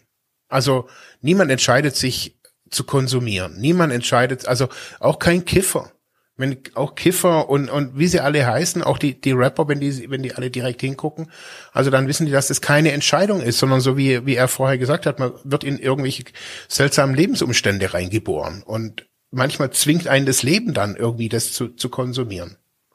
Also, also es gibt unterschiedliche sagen, Theorien dass irgendwo ein gewisser Wille da, dazugehört, also bestimmte Sachen zu konsumieren, aber es ist nicht die freie Entscheidung, dass daraus eine Problematik entsteht. Das würde ich sagen. Ne? Also und da, dazu gehört es halt dann einfach risikokompetent zu sein. Also um mhm. sich selber zu kennen, ne, die Droge zu kennen oder die Substanz zu kennen, über die Wirkung aufgeklärt zu sein, ähm, nicht äh, irgendwie ins illegale Abseits gedrängt zu werden äh, und einfach ähm, stark zu bleiben und äh, nicht beim ersten Konsum schon irgendwie Probleme am Hals zu haben. Mhm. Okay, Ich sehe es. Einfach weil wir gesagt haben, Erfahrungsschatz, äh, würde ich gerne einfach, du hast dich ja positioniert schon mehrfach. Du hast dich zum Beispiel mehrfach auch gegen Legalisierung positioniert. Was ist dann passiert? Ich muss sagen, dass das ein Thema ist, das nicht das einfachste Thema ist, ähm, gerade auch in dieser Szene.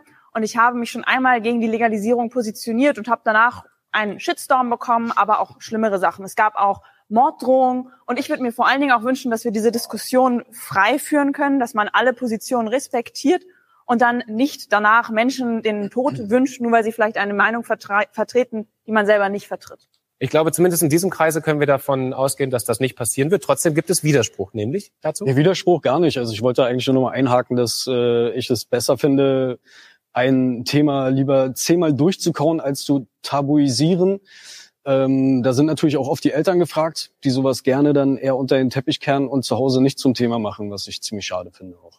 Also du glaubst, die Eltern stehen in der Verantwortung, damit sie auch natürlich wegen der Lehrer, wegen der gemeinen Rapper, Präventionsarbeit, alles. Äh, ich würde, ich finde es ein bisschen, bisschen banal, das alles so auf Musik und Rap äh, abzuwälzen. Mhm. Mhm.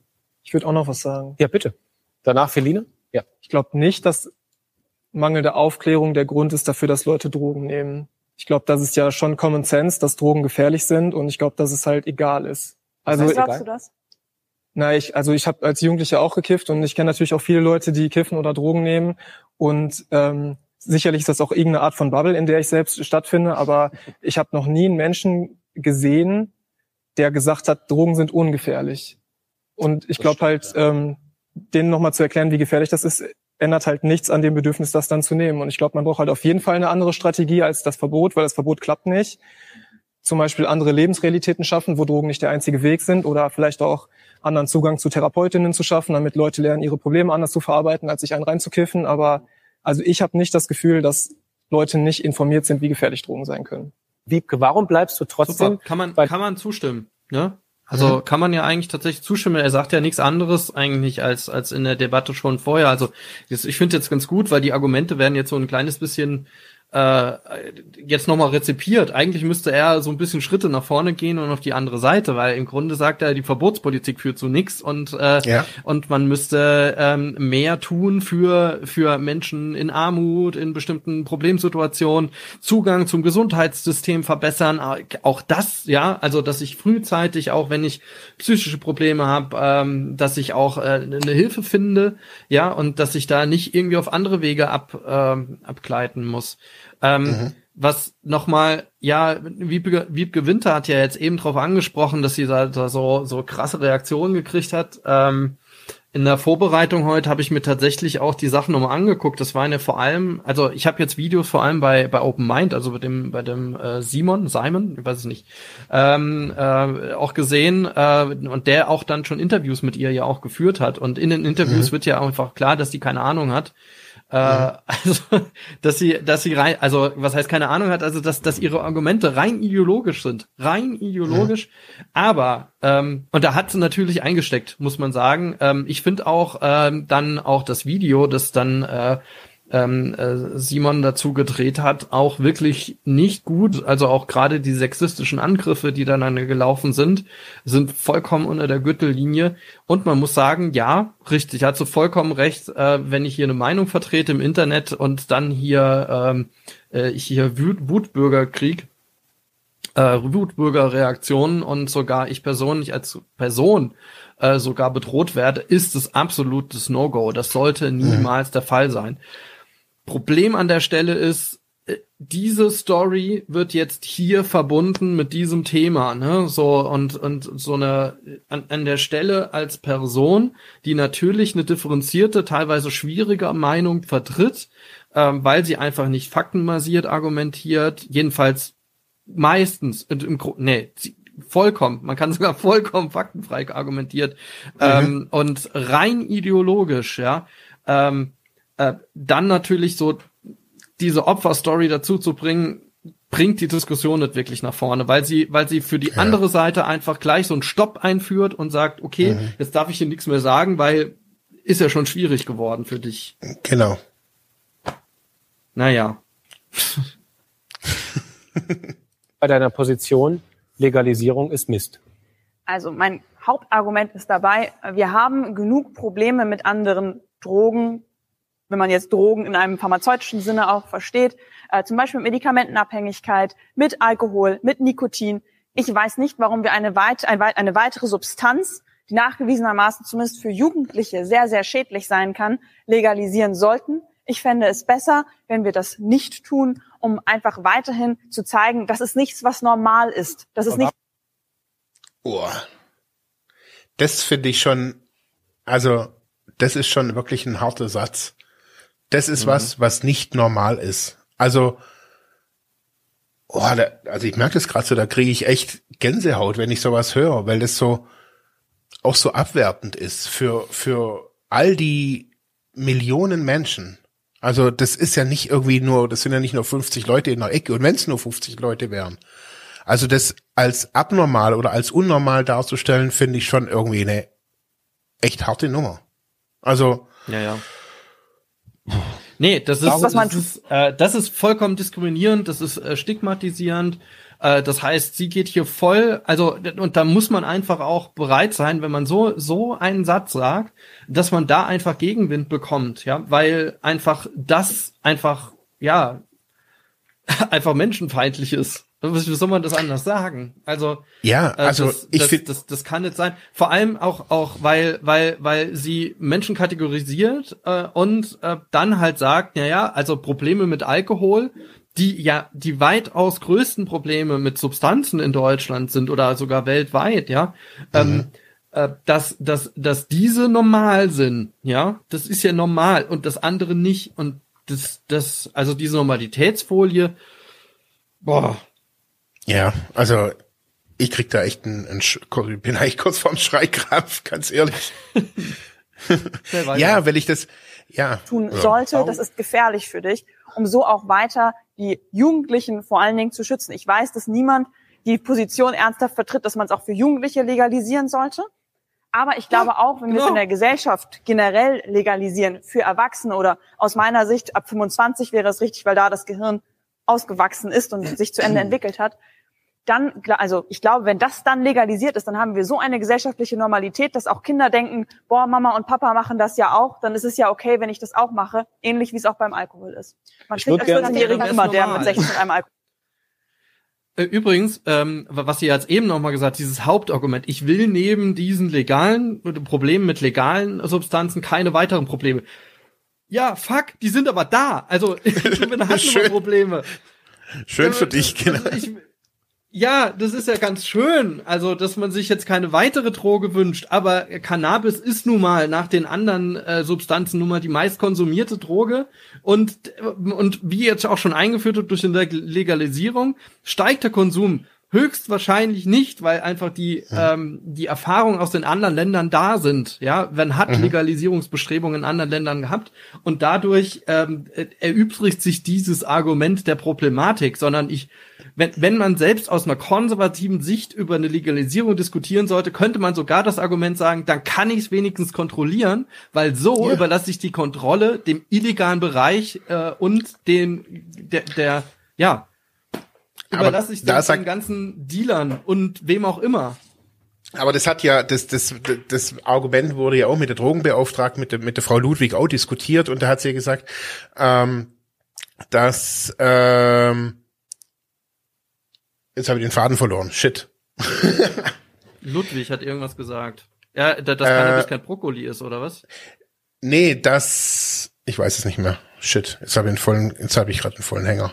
Jetzt hatte ich gerade zwei. Ja, also das wurde, wurde ja schon ein paar Mal, wurde schon ein paar Mal diskutiert, also mit, mit jeder CSU-Politikerin, jedem CSU-Politiker oder den, C- ganzen CDU-Nasen, äh, ist ja immer die gleiche Argumentation. Also, Mhm. äh, äh, also man, man kriegt, also nach allen Erkenntnissen, die man jetzt schon bewiesenermaßen hat, keine weitere Problemlage dadurch, dass man Cannabis legalisiert. Punkt. Sondern es löst sogar Probleme. Mhm. Alkohol kauft. Drei Gegenreden. Nochmal zur Prävention, ganz wichtig. Ähm, es gibt ja einen wissenschaftlichen Stand, der sich damit beschäftigt, was die Präve beste Prävention ist, um Jugendliche gut darauf vorzubereiten, auf die Risiken, die Drogen mit sich bringen. Das erste ist, nicht den Fokus auf einzelne Substanzen zu stellen, wie es jetzt auch die aktuelle Anti-Cannabis-Kampagne der Bundesregierung wieder macht, zu sagen, wir müssen nur über Cannabis sprechen, sondern es geht vielmehr darum, um Kompetenzen auszubilden, mit Hashtag mach riskanten. Lebensentscheidungen, mit Gruppendruck und so weiter umgehen zu können. Das zweite ist, Prävention macht sich lächerlich, wenn man Jugendlichen sagt, hey, ich gebe dir Informationen, ich gebe dir Risikobewusstsein und so weiter, aber du darfst nur zu einem Ergebnis kommen, sonst wirst du bestraft, sonst hast du Sanktionen zu befürchten, sonst kannst du vielleicht deinen Führerschein erstmal nicht machen und so weiter. Aber was heißt das dann? Plädierst du dafür, alle Drogen zu entkriminalisieren? Oder nur Cannabis? Wo ist die ich Grenze? bin dafür, alle Drogenkonsumentinnen, die jetzt illegale Drogen konsumieren, zu schützen. Wiebke hat ja gerade gesagt, dass Cannabis als illegale Droge auch so eine Art Ausrufezeichen sein kann für Leute, die sagen, okay, diese Schwelle will ich nicht überschreiten. Habe ich das richtig verstanden? Ja. Green. Ja. Was hältst du davon? Halte ich für keine gute Idee, weil die letzten 50, 60 Jahre gezeigt haben, es hat nichts gebracht. Und außerdem, Jugendliche wollen ja Grenzen überschreiten. Und das ist ja total, guck mal, wenn jetzt Cannabis auf einmal legal ist, dann natürlich könnte das ein falsches Zeichen sein, aber es wird ein Tabu brechen, damit man endlich drüber reden kann. Und vor allen Dingen ist es dann nicht mehr so spannend, weil man macht ja jetzt nichts mehr Illegales. Und auch im Zusammenhang nochmal, wie die Musiker Einfluss auf die Jugendliche haben. Mir hat mal ein Fan geschrieben, Green pinkt, äh, pinkelt. Green bringt äh, Leute nicht zu Cannabis, sondern Cannabis zu Green. Mm. So, und äh, weil es spiegelt ja, wie gesagt, eine Gesellschaft wider, was Jugendliche auch so treiben, ne, über die Stränge schlagen. Du bist ja Cannabis-Konsument. Ja. Würdest du dich als süchtig bezeichnen? Ähm, wenn dann ist, also es ist bei jedem natürlich Auslegungssache, süchtig, wann stopp. fängt Sucht an? Ich bin Warum kommt jetzt diese fucking Frage? Also, ähm, das, das ist echt, weil die ganze Zeit natürlich ging es um Gefährlichkeit und so weiter, aber warum kommt jetzt diese Frage und man sieht jetzt schon, dass er aus dem Konzept kommt. Ich glaube danach auch noch mal ganz massiv. Das hat ihn wirklich, damit konnte er nicht umgehen. Ähm, wir haben ja übrigens noch einen weiteren Diskutanten, der steht ein bisschen weiter in der Ecke. Der wird jetzt auch gleich äh, aktiver, äh, der der Martin Rüdiger. Ähm, aber ähm, warum kommt jetzt tatsächlich diese Frage, die, das habe ich jetzt an der Stelle nicht verstanden. Weil Hast du, also das, ich, ich also vielleicht aus, also im Kopf, also mich hat die überrascht, ihn hat die ja auch überrascht. Äh, du konsumierst ja Cannabis, würdest du sie als süchtig bezeichnen? Mhm. Äh, weil wir die ganze Zeit ja drüber gesprochen haben und eben Filin ja gesagt hat, äh, es geht um äh, Entkriminalisierung. Also hier nicht um legal. Vielleicht müssen wir das nochmal klar machen. Also mhm. ähm, Entkriminalisierung bedeutet, dass man den Konsum nicht strafverfolgt, von mir aus als Ordnungswidrigkeit verfolgt oder was auch immer, aber nicht mehr als Straftat. Ja, so mhm. ist es meines Erachtens auch in Portugal, dass mhm. es äh, Ordnungswidrigkeiten oder wie auch immer gibt. Ja, äh, die kommen ja. nicht in dein Strafregister rein. Mhm. Ähm, und ähm, in äh, und eine Legalisierung wäre eine ja eine Freigabe des Verkaufs und des Handels. Ja, ähm, unter bestimmten Bedingungen.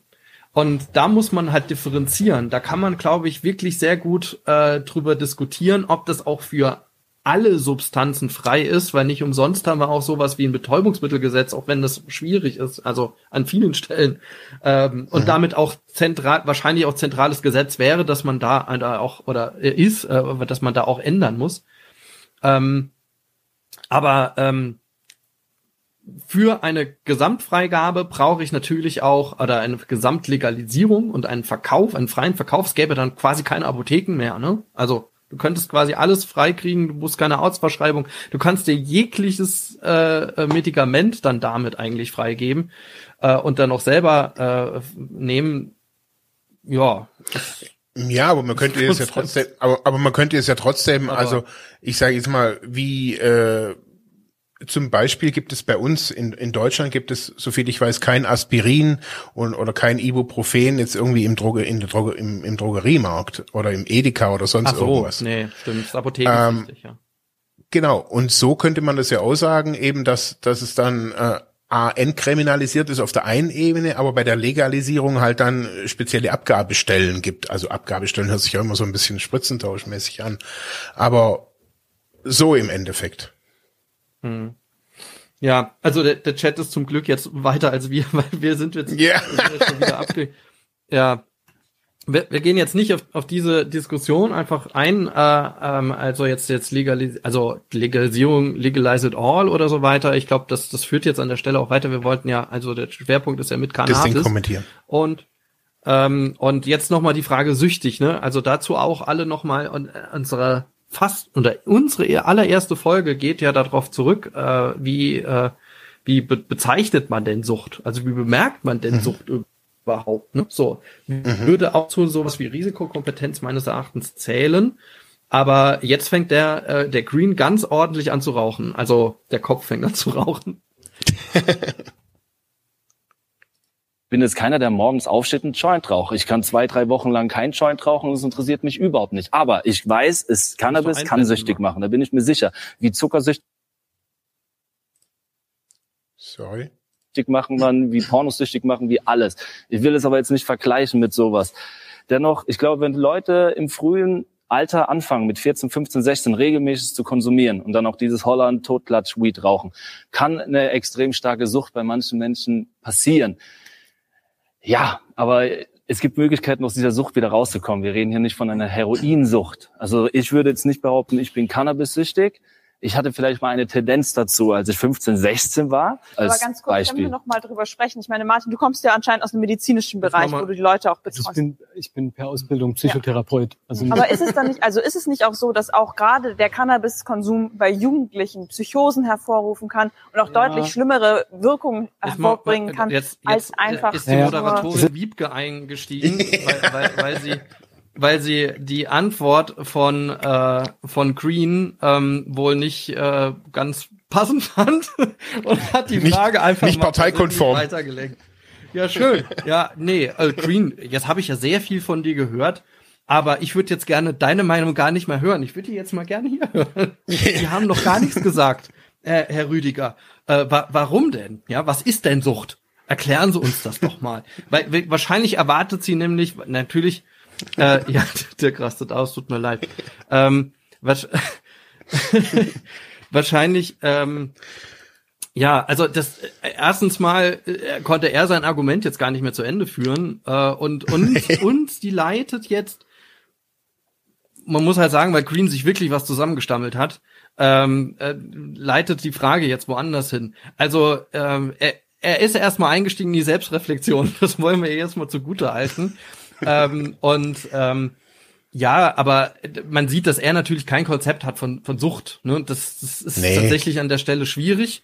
Und ähm, muss man sagen, an der Stelle hat, hat er natürlich jetzt auch für die, für die Argumentation, für die, für die, für die Gesamtargumentation Legalisierung, ja, nein oder was auch immer, kein, dem Ganzen keinen Gefallen gemacht. Und er hat eine Binnendifferenzierung gemacht, äh, oder war, war er das oder Herzog, weiß ich jetzt gar nicht.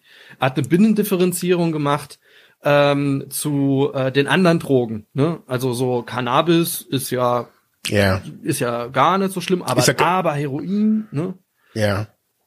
Ähm, klar gibt es bestimmte, also gerade auch auch ähm, ähm, ja physiologische Wirkungen von Substanzen und auch, dass da auch die die äh, Substanz, die die Menge äh, und so weiter sehr sehr sehr viel ausmacht, ja, bei dem bei der beim Konsumform und dass natürlich mhm. auch bestimmte Drogen auch eine gewisse körperliche Abhängigkeit schneller erzeugen als eine psychische Abhängigkeit, ja, und dass man natürlich da auch drauf achten muss. Ne? Vielleicht wahrscheinlich meint er das.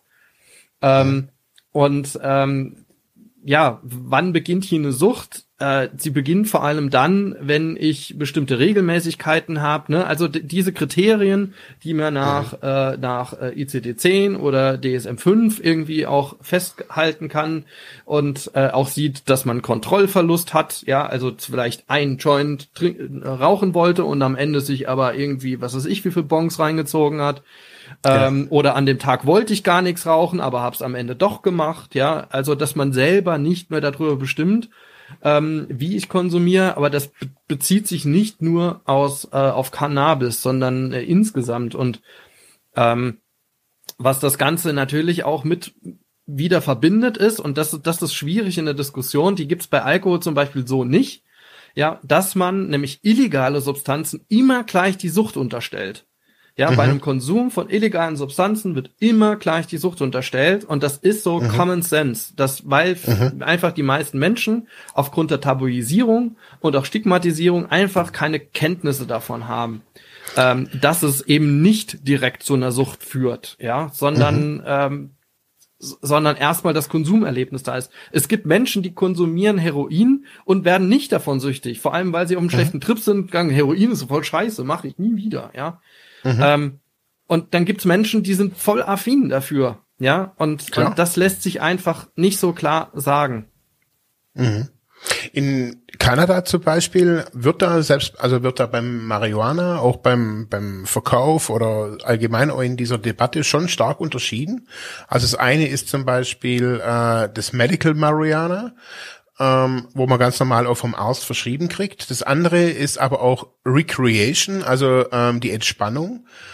Ähm, und da gibt's auch entweder kann ich das dort konsumieren oder ich darf es anbauen. Also es ist zwar entkriminalisiert und legal, aber auch im öffentlichen Raum kann ich das nicht überall konsumieren. Also auch da wird unterschieden, ob ich medizinischer Nutzer bin und äh, ob ich ob ich Entspannungsnutzer bin, also ob ich das einfach nur so konsumiere. Und ich finde, da wird schon so eine so eine äh, das eine wird medizinisch angewendet, nicht unbedingt für eine Sucht. Es kann ja auch für eine Depression sein oder für multiple Sklerose und so weiter. Und das andere ist so für die Freizeit. Und ähm, das finde ich schon mal ein, guter Anfang, das so zu unterscheiden, jetzt bei einer Droge, zu sagen, hey, das eine ist eine medizinische Nutzung und das andere sieht man zum Beispiel auch in den, in den Geräten, also dass die nachher irgendwie, wenn die medizinisch bei Verdampfern zum Beispiel, äh, haben die andere Standards. Die müssen, äh, die dürfen nicht explodieren und was weiß ich was. Der Konsum äh, von, von dem muss, muss anders sein. Und ich finde, die haben das schon, finde ich, auf jeden Fall einen guten Schritt nach vorne gemacht, das in der Unterscheidung zu sagen, okay, das geht nicht um, um Sucht, sondern es geht um unterschiedliche Konsum- und auch Darreichungsformen. Ja, ja, ja, eben.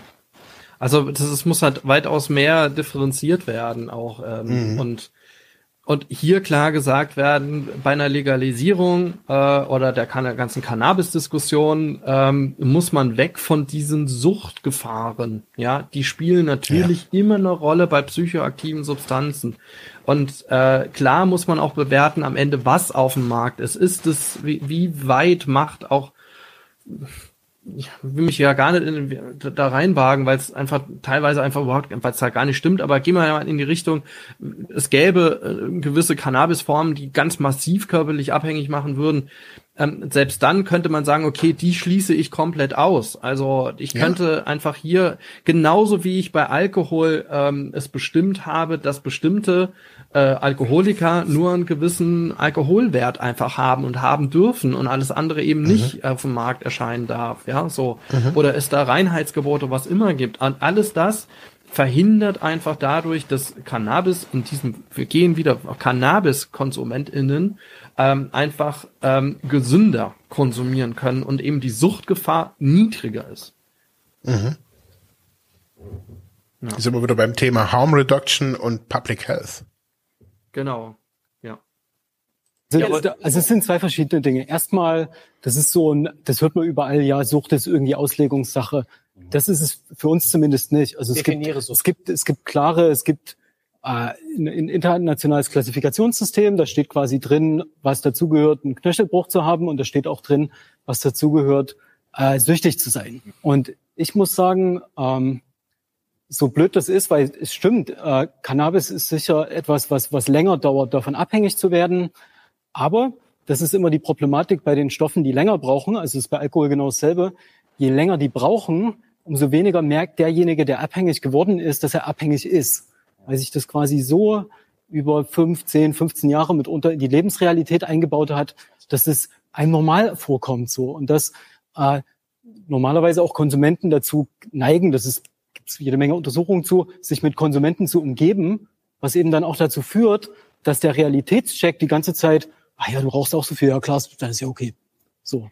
Jetzt sagst du, viele Süchtige halten sich in Mama, dieser Blase auf, wo es keinen Realitätscheck. Wir, wir, wir müssen tatsächlich, wir sind ja jetzt schon äh, ziemlich weit fortgeschritten. Wir haben noch nicht die Sendung durch. Ich, aber aber nur ganz kurz. Also an äh, ja, äh, er, er geht auf die ähm, die Klassifikationssysteme ein, alles richtig. Er geht aber dann trotzdem nicht drauf ein, genau was Sucht ist ähm, mhm. und ab wann es ein Problem darstellt ähm, und ja, für wen das auch auffällt. Da können wir jetzt auch tatsächlich an der Stelle jetzt nicht weitgehend eingehen. Äh, er hätte mhm. aber ein paar Sachen sagen können. Problem, das er jetzt hier aber bringt, ist diese Suchtentstehung über die Zeit und diese Normalisierung, ja, dieser Normalisierungscharakter, der da sein kann und der problematisch ist. Naja, also nur weil ich etwas halt über einen längeren Zeitraum konsumiert habe, heißt das noch lange nicht, dass ich daraus eine Sucht entwickle. Es kann halt sein, dass mein Blick darauf verstellt wird, ähm, dass es irgendwann switcht zu einem Risiko, also es risikohafter wird an einer bestimmten Stelle. Wobei auch mhm. Risiko etwas ist, was individuell bestimmbar sein muss, ja, was an der Menge hängt, was an der Konsumfirmen hängt.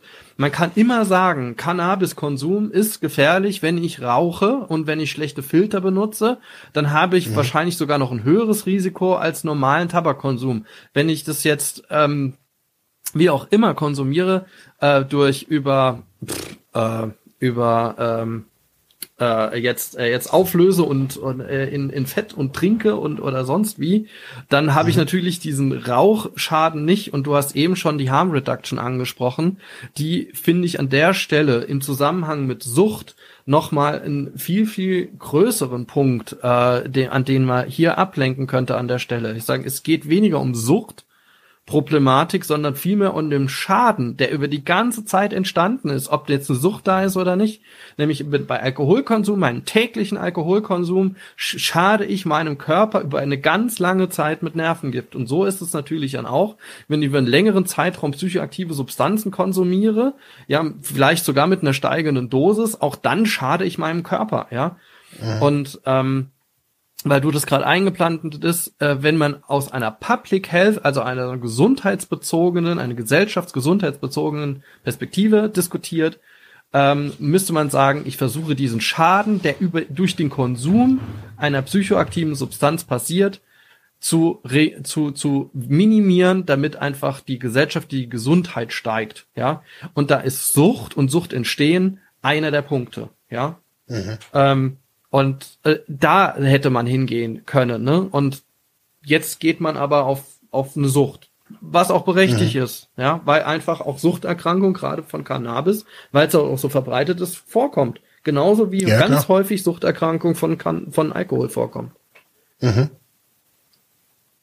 mehr gibt, weil eben alle gleich konsumieren, ist doch genau das, was du Green gesagt hast. Die Leute kommen wegen des Cannabis zu deiner Musik. Dann ist doch genau der Fall gegeben alle in einer Blase, keiner kontrolliert sich mehr. Deutet darauf hin, dass da möglicherweise eine Suchtproblematik im Raum steht. Ja, aber wie definiert man wirklich Sucht? Ich konsumiere seit 15 Jahren äh, regelmäßig Cannabis, auch täglich.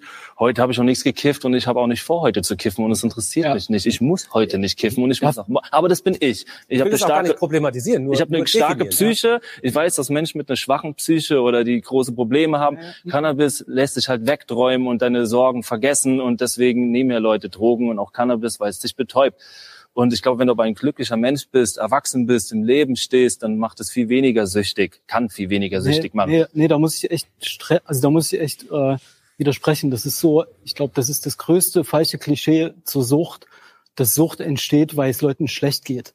Den Weg gibt's, keine ja, Frage. Ja, aber äh, gerade ich habe ich hab vor der Drogenklinik aber da in, einer Alkoholklinik, in, einer, in einer Alkoholklinik gearbeitet und der überwiegende Teil dieser Leute dort sind abhängig geworden weil sie jahrelang getrunken haben. Und warum haben sie getrunken? Weil es normal ist zu trinken. Ja. Ähm, und der normale Weg ist quasi, du trinkst, weil es alle machen. Wir bleiben ja beim Alkohol. Ähm, das wird Jahr, Jahr für Jahr wird's mehr, weil dein Körper halt mehr braucht. Und irgendwann setzen Probleme ein, dann, keine Ahnung, wirst du verlust einen Führerschein oder hast irgendwie Streit mit Partnerin, Partner und so weiter. Und ab dem Punkt erinnern sich meistens die Leute und sagen, ja stimmt, dann irgendwann hatte ich Probleme und dann habe ich mehr getrunken. Und dann kommen die quasi in die Therapie und sagen, ich habe Probleme gehabt und deswegen habe ich konsumiert. Und wenn du es dir dann in der Therapie anguckst, siehst du, ja, die haben davor schon zehn Jahre konsumiert, einfach zum Runterkommen, zum Entspannen, um Spaß mit Freunden oder irgendwas. Ähm, und der eigentliche Punkt war da schon lang erreicht. Die mhm. haben den bloß im Kopf falsch gesetzt. Also ich glaube, da begeben wir uns echt in eine problematische Diskussion, wenn man so denkt, äh, das trifft nur manche Leute. Wir wissen jetzt, dass es alle Leute treffen kann. Aber das ist doch ganz interessant. Wie wäre es denn, wie wäre es denn, wenn du mal Kind Ja, also kann man ja sagen. Also da kann man jetzt nichts zu sagen. Das Problem ist, er hat den Alkohol jetzt genommen als Vergleichsmoment ne, und seine Erfahrung als als in, im Alkohol. Und beim Alkohol ist es Ganz klar. Also, weil es abends normal ist, sein, sein Bier zu trinken beim Abendessen und solange es normal ist, bei jeder Festivität Sekt zu trinken, weil man dann lustigen beschwipst ist, solange es irgendwie ein Vorglühen gibt, solange äh, Partys und äh, Après-Ski normal sind, dann gibt es natürlich auch einen, äh, eine entsprechende Kultur, um Alkohol zu, äh, zu konsumieren, die dann, das dann normal ist. Aber selbst nicht jeder, der zu diesen Partys geht, wird am Ende suchtkrank, sondern es ist eine bestimmte Gruppe auch nochmal darunter. Und und weil die Verfügbarkeit hoch ist, ja, weil äh, weil es die ganzen Probleme mit Alkohol gibt, die es nun mal gibt. Also wir müssen auch über Verfügbarkeit reden an der Stelle, die ja zur Suchtentstehung dazugehören. Also gerade bei Alkohol ist es so, dass es irgendwann so ist, dass sicherlich schon so ein Schalter umgelegt wird, weil man merkt, oh, hm, ähm, jetzt fange ich auf einmal an, ähm, mir an, an der, an der Supermarktkasse diese kleinen Alkoholfläschchen zu kaufen, ja. yeah. Das wird schon registriert, aber äh, wohl nicht lange, weil es dann einfach weitergeht. Also das wird schon. Aber Marc, was würdest du sagen? Also man merkt doch auch, dass es eine Problemlage ist. Es ist doch nicht so, dass das. Also ich sehe das, ich, ich, ich sehe das, ich sehe das anders. Also ich sehe, ich sehe das ich sehe das nicht so, dass die Menschen einfach nur trinken und, und dann irgendwann mal merken, sie sind süchtig oder auf, oder einfach nur in Partys, auf Partys gegangen sind und dann irgendwann mal gemerkt haben, ah, wir hatten zu viel. Ich glaube, und vielleicht bin ich da der Einzige, der das glaubt, aber ich bin davon überzeugt, dass hinter allem ein Schmerz steht. Unterm Strich glaube ich das bei jedem. Und der, es mag sein, dass die Menschen, die lange trinken, und ich meine jetzt die, die, die das über Jahre und Jahrzehnte tun, dass man dann vielleicht in der Therapie rausfindet, dass sie jahrelang getrunken haben und dass das das Problem ist. Aber das glaube ich nicht. Ich glaube, die Menschen trinken, weil sie ein gewisses, weil, weil sie da drin oder konsumieren Suchtmittel, Rauschmittel, egal wie Drogen, egal ob legal oder illegal, weil sie ein Problem haben, weil sie einen Schmerz haben. Und das habe ich bei allen Menschen. Ich bin jetzt seit 20 Jahren, seit 20 Jahren als Aktivsüchtiger unterwegs in der Suchthilfe beim Aufhören, egal wo. Und ich habe nur Menschen getroffen, ausschließlich 100 Prozent, die ein emotionales, ganz tief sitzendes Problem haben. Alle. Ich habe keine Ausnahme gesehen. Ich habe mit keiner Ausnahme geredet. Ich habe mit keinem geredet, der mir, der mir erzählt hätte, er hat einfach nur so konsumiert. Das ist, das ist bla bla, das ist Bullshit. Das sind irgendwelche Bullshit-Theorien. Ganz ehrlich, also da werd ich sauer, weil es, weil es ganz ehrlich, also da, das mag alles Wissenschaft und bla bla. Das ist unterm Strich sehe ich bei allen Menschen, inklusive bei mir, ein emotionales Trauma in der Kindheit. Bei allen. Und Sucht ist die Antwort darauf, dass ich mein, meine Antwort in den Drogen gefunden habe. Weil ich keine Kompetenz hatte, anders mit, diesen, mit, dieser, mit diesem Schmerz umzugehen. Und dieser Schmerz ist unterschiedlich. Unterm Strich, wenn man genau hinguckt, hat auch Wiebke Winter diesen Schmerz. Sie kompensiert ihn halt nur anders, indem sie sich Instagrammer Turnschuhe kauft oder irgendwas. Aber diesen Schmerz, und wir sind nun mal in dieser Gesellschaft und diese Hardcore-Süchtigen, die, ja, die schlussendlich zahlen die den Preis, aber die haben sich nicht dafür entschieden, sondern also ich glaube, dahin muss diese Debatte auch gehen, wenn es um, also da sehe ich die Feline dann auch wiederum. Also ob, ob, also ich kann dem Mann nicht zustimmen. Also dem, mhm dem Martin? Naja, vielleicht, also vielleicht insofern, dass man ähm, ja durch so einen Schmerz natürlich, also das eine, eine psychoaktive Substanz hat immer eine, eine, eine Wirkung, darum heißt sie ja psychoaktiv, ja. Und äh, wenn eine bestimmte Problemlage vorliegt und vor allem, wenn sie so verschmerzhaft ist wie ein Trauma, ähm, dann, äh, dann das zu konsumieren, was das betäubt, ja, also so eine Gegenreaktion, das hat man tatsächlich sehr häufig äh, oder fast, du sagst ja fast ausschließlich, ähm, bei äh, Patientinnen und Patienten, ähm, die dann in Therapie sind, ähm, dass an der Stelle jemand, ähm, ja, dass jemand sich selbst medikamentisiert oder medika medikamentisiert, also selbst auf jeden Fall mit Medikamenten versorgt an der Stelle und äh, um um klarer zu sein, ja, man es gibt einen großen Zusammenhang von äh, zwischen auch psychischen Auffälligkeiten, sage ich jetzt, das ist auch nicht Erkrankung, aber zwischen der psychischen Auffälligkeit und natürlichem Substanzkonsum, weil das miteinander einfach wirkt, ja, und ähm, in äh, dem Zusammenhang klar. Ähm, ähm, würde ich, würde ich sagen, ja, äh, wenn das zusammenkommt und dann ein Konsum, eine Konsumgeschichte vorgelegen hat, dann ist eine hohe Wahrscheinlichkeit dazu da, dass das natürlich auch zur Sucht wird, weil das im Körper, also auch das Suchtgedächtnis natürlich nährt und auf, man kann ja jeden, jeden Substanzkonsum auf die die Basis runterbrechen, so, es geht mir besser danach. Also ich habe bewusst mhm. oder unbewusst im Körper das Gefühl, mir geht es gut, ja. Mhm. Und ähm, mit dem, mit, mit dieser Erfahrung, ja, äh, die, die, die speichert sich ein und wird dann als Teil des Suchtgedächtnisses ja gespeichert und, und wird dann auch entsprechend, äh, entsprechend auch, ja, ähm, wird dann entsprechend genährt über die Zeit. Mhm. Ja, und das ist dann am Ende das, was man ja auch dann in der Therapie versucht wieder zu lösen, ja, und zu schauen, mhm. wo kommt's denn her, ne, wo kommt, also wie du sagst, aus diesem Schmerz, ja, oder aus anderen, aus welchen Erfahrungen auch immer. Ähm, aber ähm, es gibt immer da einen Zusammenhang natürlich. Und aber das heißt jetzt nicht, dass über einen längeren Zeitraum, in den ich konsumiert habe, deswegen würde ich da auch widersprechen. Das heißt nicht der Länge, die Länge des Zeitraums gibt einen Ausschluss darauf, ob eine Sucht entsteht oder nicht. Ja. Mhm. Sie gibt nur einen Ausschluss darauf, dass natürlich ein, mit einer Substanz, die ein gewisses Gefährdungspotenzial einfach mit sich trägt, über einen gewissen Zeitraum natürlich auch ein gewisses Risiko verbunden ist. Mhm.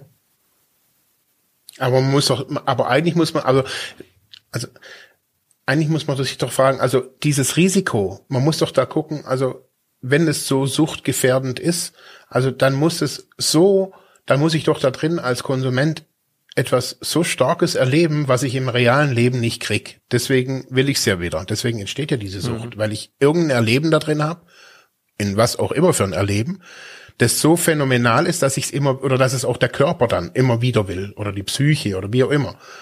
Also mhm. da muss doch dann eigentlich doch so die Frage dann nachher hingehen, was erleben die Leute da drin? Also und nicht, das ist so stark, das muss verboten werden, sondern welches Gefühl ist so heftig, was die Leute da drin erleben und wie kriegen die das in ihrem alltäglichen Leben nicht nur über Therapie, sondern wir, da sind wir ja auch wieder bei den Jugendlichen.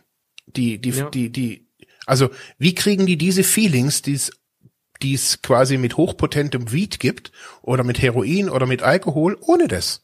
Wie funktioniert es ohne das? Ja. Und ich glaube, ja, ja. da muss es hingehen.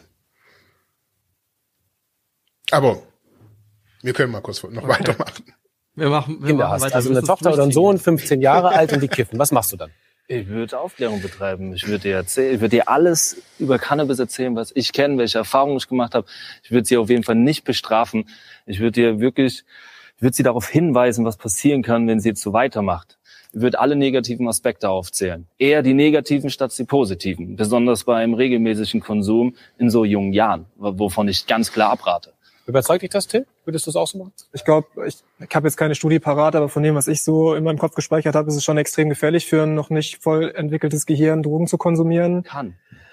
Ja, aber kann, finde ich, ist halt kein Grund dann als Vater zu sagen, ja, ja komm, passt schon. Nee, es stimmt schon. Also, aber das ist wieder, wir können weitermachen. Es ist wieder diese Diskussion ja. Jugendliche. Ja.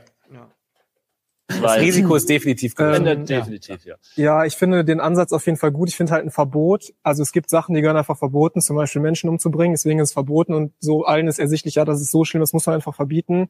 Aber ich finde bei anderen Themen ist halt ein Verbot oft so das letzte Mittel, was man finden kann, wenn man merkt, so, boah, ich weiß mir sonst nicht zu helfen.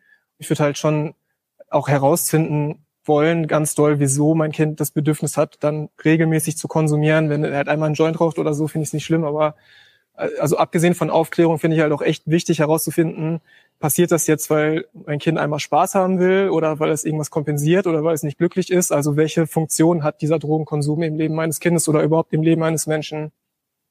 Jetzt haben was, wir, ist denn mit, bitte. was ist denn dann mit Kindern, die jetzt nicht zu den eigenen Eltern gehen können, vertrauensvoll und offenbar, äh, offen reden können, sondern irgendwie andere AnsprechpartnerInnen suchen? Die wissen jetzt, oh, ich weiß nicht, mit wem ich reden kann, wem ich vertrauen kann, kommt da eine Strafe auf mich zu, was bedeutet das für die Schule? Oh, ich bin ja gar nicht für Legalisierung. Genau. Wissen ja. ihr, habt, ihr habt gewisse Übereinschneidung, Übereinstimmung bei euren Positionen. Ich habe, mich stößt das immer so ein bisschen auf. Ähm, also, also Musiker sind ja nicht der verlängerte Arm irgendwie der Bundeszentrale für gesundheitliche Aufklärung. Und das werden die auch nie werden. Schön so. gesagt. Und und, und überhaupt, also für mich ist die Überlegung so ein bisschen fraglich. Also selbst wenn wir alle merken, Rap verherrlicht Drogen, wissen wir ja alle, brauchen wir eigentlich, also macht er schon immer von Anfang an. War halt eine Musik von Drogenkonsumenten. Was, was sollen die sagen? Aber so? Rockmusik ah, ist auch ist, ist ja egal, genau.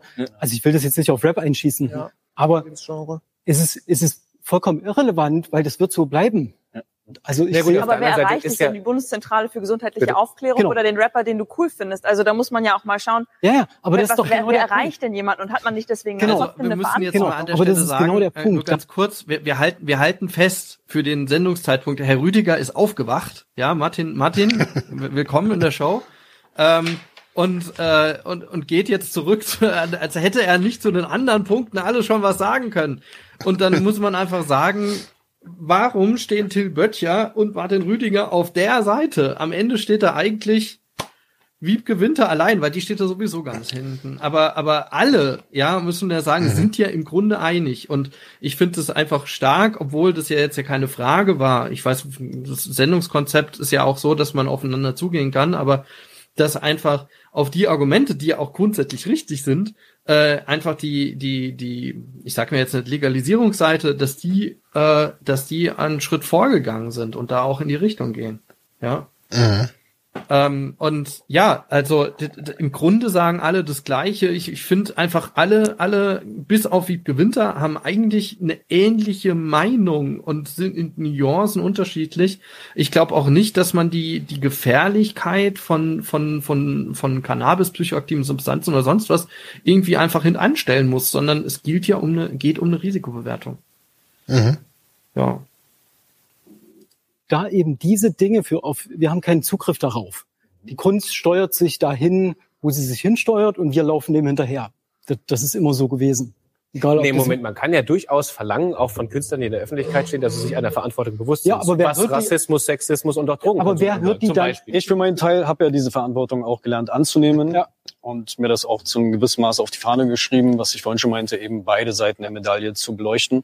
Und du arbeitest ja offensichtlich in einer Suchtklinik, Therapiezentrum. Ich bekomme tatsächlich sehr, sehr viel Feedback auch von Leuten, von Therapeuten, von Patienten in diesen Einrichtungen, ähm, weil ich eben die letzten Jahre auch mir Mühe gegeben habe, Songs äh, auch zu bringen, zu veröffentlichen, die eben äh, die Kehrseite, die Schattenseiten, Konsequenzen aufzeigen. Und genau da bekomme ich immer unfassbar viel positives Feedback und es gibt mir auch Auftrieb und Antrieb, weiterhin auch diese Richtung zu verfolgen. Wir sind jetzt langsam in der, in der sogenannten Kompromissrunde. Ich habe drei Thesen vorbereitet, die ich euch gerne ähm, verlesen würde. Ich würde eigentlich richtig gerne noch einmal was zu Kunstfreiheit sagen. Unbedingt. weil, ja, bevor wir da reingehen, äh, gut, ja, dass du... Dass du äh, weil ich fand, das stand jetzt hier so mega im Raum. Und natürlich ist es so, dass man in Deutschland, dass Kunstfreiheit existiert, genauso wie Meinungsfreiheit existiert. Das heißt, jeder Mensch darf erstmal einfach sagen, was er oder sie möchte. Aber das schützt halt nicht davor, Verantwortung für die Inhalte zu übernehmen. Und gerade im Rap ist das halt seit ein paar Jahren einfach so mega die Diskussion, dass ähm, KünstlerInnen, die halt einfach problematische, drogenverherrlichen oder sex sexistische, irgendwie diskriminierende Inhalte produzieren, das unter dem Deckmantel der Kunstfreiheit stellen und sich somit vor der Verantwortung drücken. Und das geht halt nicht.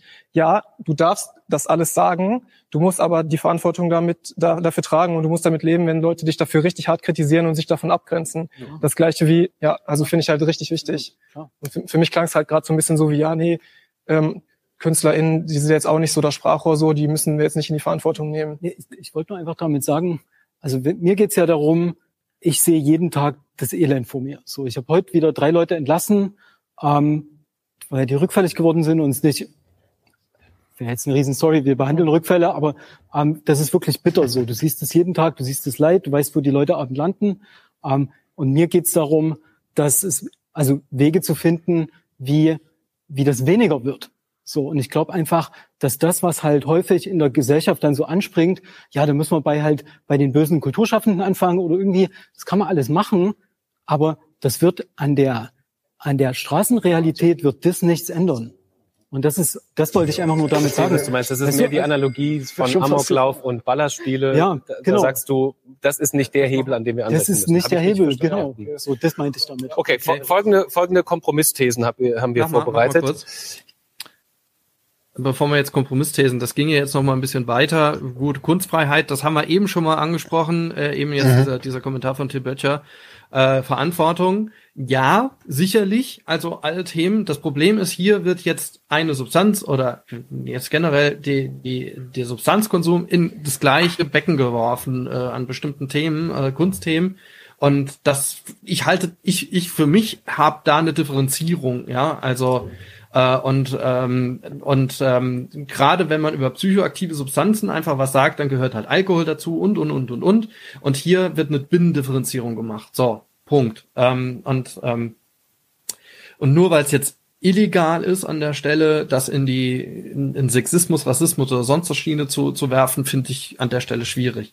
Jetzt hat mhm. er ja noch mal äh, nochmal ausgeholt und gesagt, nee, das muss weniger werden, ja, und äh, ich sehe das Elend, alles richtig, ja, äh, äh, vollkommen, vollkommen konform, Kann, muss man sagen, sicher. Also Suchtprobleme in unserer Gesellschaft äh, und am besten auch der, der Substanzkonsum oder die, der Konsum von psychoaktiven Substanzen gerne sollte sich auch reduzieren. Das wird er aber nicht. Also äh, ähm, alleine, wenn ich nur gerade mal schaue, dass bestimmte Menschen einfach mit bestimmten Substanzen, äh, ohne diese zu nehmen, gar nicht mehr weiter nur langfristig überlebensfähig sind, nämlich dann, wenn ich eine bestimmte Erkrankungsform einfach habe. Dann mhm. muss ich Substanzen nehmen, ja. Äh, mhm. Wenn ich ADHS habe, ja, ähm, dann muss das natürlich auch behandelt werden, aber das wird auch behandelt dadurch, dass ich bestimmte Substanzen nehme, ja. Mhm. Ähm, also es, es wird keine drogenfreie Gesellschaft geben. Also ich glaube, dass sein Argument kommt noch aus einer Zeit, wo man so eine therapeutische Gemeinschaft hatte, wo sich irgendwie, ich meine, das war ja auch eine Errungenschaft, dass man in therapeutischen Gemeinschaften ja. Ex-User sich zusammengefunden haben, gesagt, wir, konsum wir konsumieren gar nichts mehr, kein Tee, kein Kaffee und so weiter. Und so sahen ja auch unsere äh, Drogenkliniken früher aus. Also da, selbst Klar. wenn ich am Wochenende Cola getrunken habe, war das ein Rückfall, ja. Ähm, Klar. Also wir müssen uns von der Illusion äh, verabschieden, dass es eine drogenfreie Gesellschaft gibt. Punkt. So. Mhm. Und wenn ich das mal annehme, dann muss ich natürlich sagen, was kommen dafür Gefahren auf die Gesellschaft zu und wie bewerte ich die? Und die bewerte ich dadurch, dass ich einfach die gesellschaftliche Gesundheit mir anschaue und was für diese mhm. Gesundheit am besten wäre, ja. Und da gibt mhm. es vielerlei Studien dazu. Die WHO hat ziemlich viel geforscht zu den legalen, auch, auch illegalen. Es gibt unglaublich viel dazu und eigentlich mhm. liegen da einfach die Fakten auf dem Tisch. Und das müsste mhm. man auch dem Herrn Rüdinger sagen, dass es nicht darum geht, äh, jetzt mit einer Verbotspolitik äh, voranzugehen, und er müsste eigentlich auch sagen, ja, auch als Suchttherapeut würde ich das erwarten zu sagen, es bringt halt auch dem Cannabiskonsument nichts oder der Konsumentin nichts, illegalisiert zu werden und noch zusätzlich strafrechtlich belangt zu werden und dann äh, in, in, die, in die Therapie zu gehen und dann muss ich nochmal mhm. alles andere aufbauen. Insofern ähm, kann ich diese Argumentation auch aus einer Expertensicht nicht verstehen. Tut mir leid. Mhm. Hier ist der erste Kompromissvorschlag. Sämtliche Drogen, das heißt auch Zigaretten und Alkohol, sollten legal nicht unter 20 Jahren abgegeben werden. Würdet ihr sagen, ja, bin ich dabei? Oder würdet ihr sagen, nee, das trifft's nicht? Boah, schwierige Nummer. Eher nein, höre ich da? Also es das heißt erstmal, dass es eine Legalisierung von allen Drogen gibt, aber die dann ab 20 angeboten werden. Hm. Oder was ist die These? Alle legalen Drogen sollen erst so. ab 20 abgegeben werden. Ach so, so, okay. Äh, Schwierig, ne? Schwierig. Nee, dann bleib, bleib, bleiben wir neutral. Aber ich meine, ihr seid zumindest in Teilen seid ihr schon relativ weit vorne. Tendenz, Jetzt, am Ende mit den Kompromissvorschlägen treibe ich euch wieder auseinander. Ich merke schon. ähm, Frage Nummer 12. Stimmt ihr zu, dass der Aufruf zum Konsum von Alkohol, Zigaretten und Cannabis aufhören muss? Und zwar sowohl in der Werbung, Stichwort Werbeverbot, als auch in der Popkultur, zum Beispiel in Rap-Texten.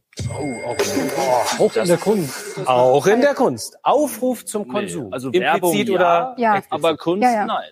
Ja, okay, dann bleibst du komplett zu. Ja. Also so Werbung, klar. Aber du bist komplett nach vorne gegangen. Du würdest sagen, das stimmt. Du stimmst auch voll zu. Ja. Und nun 13 Fragen. Hier kommt die 13. Frage. Wir sollten unsere Energie weniger in eine Legalisierungsdiskussion stecken, als vielmehr in die Frage, wie können wir Menschen stärken, dass sie gar nicht erst Gefahr laufen, in eine Sucht abzudriften.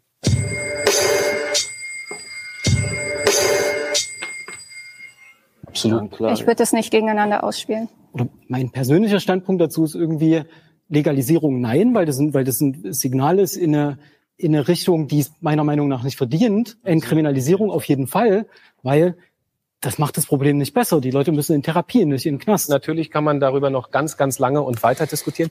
Am Ende habe ich euch so gut hingetrickst, dass ihr relativ in der Mitte steht und wir eine Art in der Nähe eines Kompromisses angekommen sind. Da habe ich euch ganz gut hinmanipuliert. Natürlich wird diese Diskussion niemals aufhören, ist ja vollkommen klar. Und es gibt, bin mir ganz sicher, dass auch ganz viele Fragen jetzt aufgekommen sind, auch bei, bei Menschen, die vielleicht gerade zuschauen, die sagen, ja, was heißt denn das eigentlich? Ähm, wir haben in der Videobeschreibung ziemlich viele Tipps. Da gibt es auch erste Tests, wenn ihr denkt, wie ist das eigentlich mit meinem Konsum? Da kann man sich online zumindest mal in die Richtung bewegen und vielleicht merkt ihr, uh, vielleicht habe ich ein Problem. Das könnt ihr da ein bisschen testen. Aber ich denke, einige Argumente wurden hier spannenderweise ausgetauscht. Und an euch ein ganz herzliches Dankeschön, dass ihr euch hierher begeben habt und sogar aufeinander zubewegt habt. Dankeschön. Wir haben zu danken. gleich noch was. Hm? Oder? Wir sagen gleich noch was einfach. Sollen wir noch durchlaufen lassen? Danke. Ja, ja. Die Werbung dafür Drogen zu nehmen, genauso wie Alkoholwerbung, ähm, finde ich problematisch. Und äh, da sind klare Erinnerungen an die Rapper oder MusikerInnen ähm, auch gut, keine Textzeilen reinzunehmen, nimm Drogen und dann geht's dir besser. Ich habe schon das Gefühl, dass beide halt sich so auf eine Art der Verantwortung bewusst sind und das auch irgendwo in ihrer Musik mit einfließen lassen. Aber auf der anderen Seite halt schon extrem drogenverherrliche Texte über richtig viele Jahre halt so zum Kern ihrer Diskografie machen und das finde ich schon problematisch. Ich bin meiner Verantwortung bewusst. Dennoch würde ich nicht behaupten, ich fange jetzt an, äh, mich zu zensieren und nicht mehr über diese Dinge singen zu können, obwohl sie mein Leben betreffen. Ein Punkt, der total vergessen wird ganz häufig, ist, äh, Sucht ist mittlerweile einer der größten ähm, Volkskrankheiten, die es in Deutschland gibt. Und ich habe jahrelang Akademiker, äh, süchtige Akademiker betreut, die verantwortungsvolle Berufe haben, die noch auf Arbeit gehen, die Familien haben, die rein objektiv so aussehen, als würden sie auf der Gewinnerseite stehen. Und, und bei denen sieht Sucht zwar äußerlich anders aus, aber innerlich ist es genau dasselbe wie auf der Straße. Und das ist was, was, was oft vergessen wird und was, was leider sehr tragisch ist. Mal gucken, was in den Kommentaren unter eurem Video passiert. Ich bin gespannt. Und jetzt ihr. Welche Argumente haben euch überzeugt? Denkt ihr vielleicht anders über Drogenkonsum als vorher? Hier könnt ihr unseren Kanal abonnieren. Wir freuen uns auf eine spannende Diskussion. Hier findet ihr ein weiteres Video von 13 ja. Fragen und hier. Okay. Ich höre dich gerade nicht, Marc, du hast dich äh, stumm geschaltet. Stimmt. Ja, ja, so. Schon gedacht. Ja, äh, dann machen wir einen kurzen äh, nochmal einen Abschluss dazu. Also ich würde würd jetzt nochmal sagen, die letzten Fragen, dass wir ganz kurz über die letzten Fragen nochmal durchgehen. Die, die waren ja so mhm. diese Schnellrate-Runde. Runde. Ja. Und dann äh, nochmal was kurz vor den Abschlusskommentaren machen. Und dann sind wir über die zwei Stunden und äh, dann, dann bin ich gespannt, was bei uns die Kommentare sagen. Okay, ähm, ich, ich habe die Fragen haben wir ja hier nochmal. Ähm, Genau, sämtliche Drogen sollten legal nicht unter 20 Jahren abgegeben werden. Genau. Würdest du sagen? Ja, es ging ja, also er hat es ja nochmal im, in der Nachfrage nochmal irgendwie beantwortet. Es ging ihm ja ähm, um legale Drogen. Dahinter steht meines Erachtens so ein bisschen so die auch die Gehirnentwicklung. Das heißt, dass man alles nach hinten verschiebt. Ähm, ist eine Frage, die jetzt mit der mit der aktuellen Geschichte über Cannabis-Legalisierung eigentlich gar nichts zu tun hat äh, weil er nämlich gesagt hat, es geht nur um legale Drogen. Also von dem her, für mich, ich habe mir das im, Vor, im Vorab schon so ein bisschen gedacht, für mich hört sich so ein bisschen so nach Teppichverkäufer an. Ja, komm, äh, so ein bisschen rumfeilschen, komm, 20, 18, 25, machen wir die Mitte, äh, dann sind wir alle glücklich. Das, für mich ist das, ja, also gibt es keinen Sinn für diese Altersgrenze. Wir haben in Deutschland 18 als volljährig und nicht 21. Ähm, 21 gibt's natürlich auch nochmal als, als Alter, aber 18 ist volljährlich und wenn, dann muss man sagen, okay, es gibt eine andere Grenze, aber 18 ist für alles die Grenze in Deutschland. Also von ja, dem her eben. erschließt also sich mir 20. Ne? ja, ich finde es jetzt auch schwierig, da andere ähm, Alters, Altersgrenzen irgendwie einzuziehen. Hm. Ja, also ja, aber grundsätzlich kann man ja der, der These zustimmen, weil einfach äh, man einfach auch grundsätzlich sagt, dass sämtliche, das hatten wir ja jetzt eben schon. Also wenn man wenn man da tatsächlich eine stärkere äh, Verfügbarkeit, die Verfügbarkeit ist ein Teil oder die Eingrenzung äh, der Verfügbarkeit ist ja auch ein Teil der Prävention, ja und mhm. äh, das gehört einfach dazu und gerade ich glaube ich ich weiß nicht, ob es noch andere Länder gibt, an denen Alkohol so einfach verfügbar ist wie zum Beispiel in Deutschland und ähm, da kann man ja auch ein, eingreifen. Ähm, ähm, also in, glaube, no in Norwegen, in Norwegen war es mal so, dass Alkohol sehr stark verfügbar war und dann sind die Zahlen, die Alkohol, der Alkoholkonsumenten extrem in die Höhe gegangen und dann haben die auch aus Public Health Gründen äh, den Alkoholverkauf äh, enorm eingeschränkt. Hm. Ja. Ähm, dann die nächste Frage. Ähm, soll der Aufruf zum Konsum von Alkohol, Zigaretten und Cannabis aufhören, sowohl in der Werbung als auch in Rap-Texten? also, glaube ich, geht immer nur im Ja und Nein, irgendwie so. Ah, ähm, ja, also für mich gehören die Rap-Texte da raus. Also äh, für mich ist Kunst oder ja, das ist Bullshit für mich. Also Sowohl ja, es sollte kein Ja, es sollte keine Werbung für, für Drogen jeglicher Art irgendwie äh, geben. Also das ist meine Meinung. Und hier also, muss man die Trennung, glaube ich, beachten. Also bei dieser Frage ist die Trennung aufgehoben zwischen Kunst und Werbung. Äh, und auch in einem Fall einer äh, Cannabis oder was auf welcher Legalisierung auch immer, muss man einfach beachten, dass man das nicht auf einen freien Markt gibt. Ja, das haben wir bei Alkoholpops gesehen äh, und bei allem anderen. Dann habe ich hier Werbung, dann habe ich verschiedene Produkte, blinkende Lichter, Werbetafeln, whatever. Und genau das will man ja nicht, weil ein Teil, haben wir ja gerade eben gesagt, ein Teil der Prävention ist halt eben auch die Verfügbarkeitseinschränkung. Genau. Ähm, die Debatte um Legalisierung reicht nicht. Wir sollten mehr darüber debattieren, wie wir Menschen stärken, äh, damit sie gar nicht erst in Gefahr laufen, die Sucht, in die Sucht abzudriften. Ja, ich glaube, dass ich glaube nicht, dass wir debattieren. Also ich glaube, dass debattieren hier das falsche Wort ist. Ich glaube, dass wir ähm, viel mehr ähm, diese Erkenntnisse, die in der Suchthilfe gewonnen werden, viel mehr in die Politik tragen sollten, um da nachher Rückschlüsse draus zu ziehen. Also so ein, so ein also und nicht nur das, was die Therapeuten sagen, sondern ich finde, dass das, was Betroffene erleben, äh, dass es ein ganz wichtiger Punkt hier drin ist, wenn es um Legalisierung, Entkriminalisierung, um Therapie ähm, geht. Weil jetzt nicht, weil das die Fachleute sind, sondern weil es ein ganz wichtiger Aspekt ist. Also zu sagen, äh, ja, wie es einem geht. Also wenn jemand zum Beispiel jetzt wie ich, also wenn, wenn ich erzählen kann, ich bin nicht vergewaltigt worden, nicht missbraucht worden, in einer ganz regel, äh, ganz normalen äh, Familie aufgewachsen, aber durch diese Kriminalisierungsgeschichte hat es wirklich Einschläge in meinem Leben gegeben. Ich habe einen Führerschein mehrfach verloren und und und und und und ähm, viele Probleme sind entstanden und nicht weil ich konsumiert habe, sondern wegen der wegen der Illegalität. Und da geht es mir jetzt einfach darum, dass solche Menschen wie ich, süchtige, suchtkranke Menschen gehört werden, dass, dass das mit einbezogen wird. Also das fände ich wichtig und nicht eine Debatte. Also, sondern ich glaube, ein Zuhören wäre ja, wäre mal wichtig. Ja, absolut. Ähm, also, also ich muss es ganz kurz sagen. Frage, ja.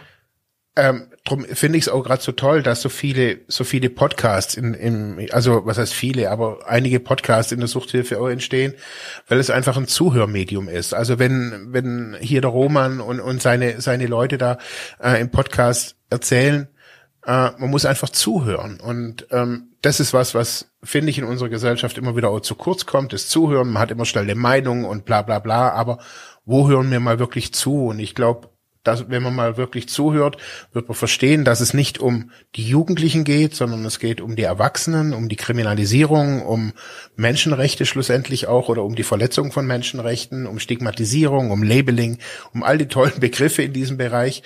Ähm, und unterm Strich äh, wird der Mensch da drin irgendwie vergessen vor lauter Debatte. Hm. Ja, ja,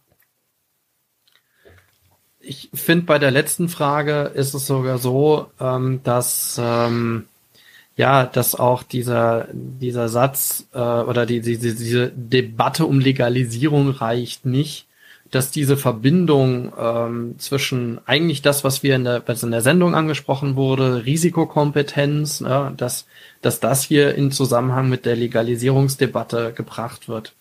Ähm, das sind unterschiedliche Dinge. Ne? Also ähm, das eine geht, da geht es um Entkriminalisierung und auf der anderen Seite geht es natürlich auch um Risikokompetenz. Also es ist eine so eine ja so eine Sache. Ich glaube, wenn wenn ich wenn ich wenn ich hätte antworten müssen in der Sendung auf so eine so eine zusammengeklatschte Frage, ähm, hätte ich ja gesagt.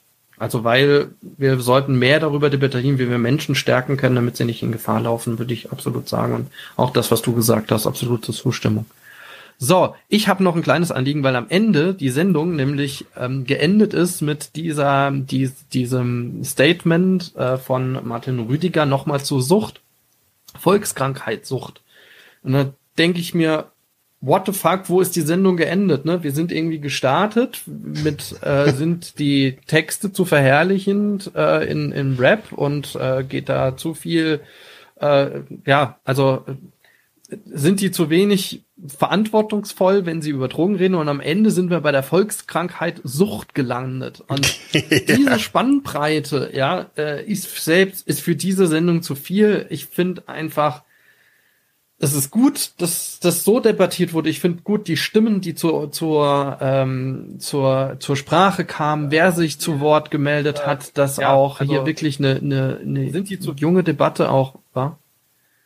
Aber ähm, äh, diese dieser dieser thematische Spannungsbogen, den den da die äh, Sendung gemacht hat, der ist schon ziemlich groß.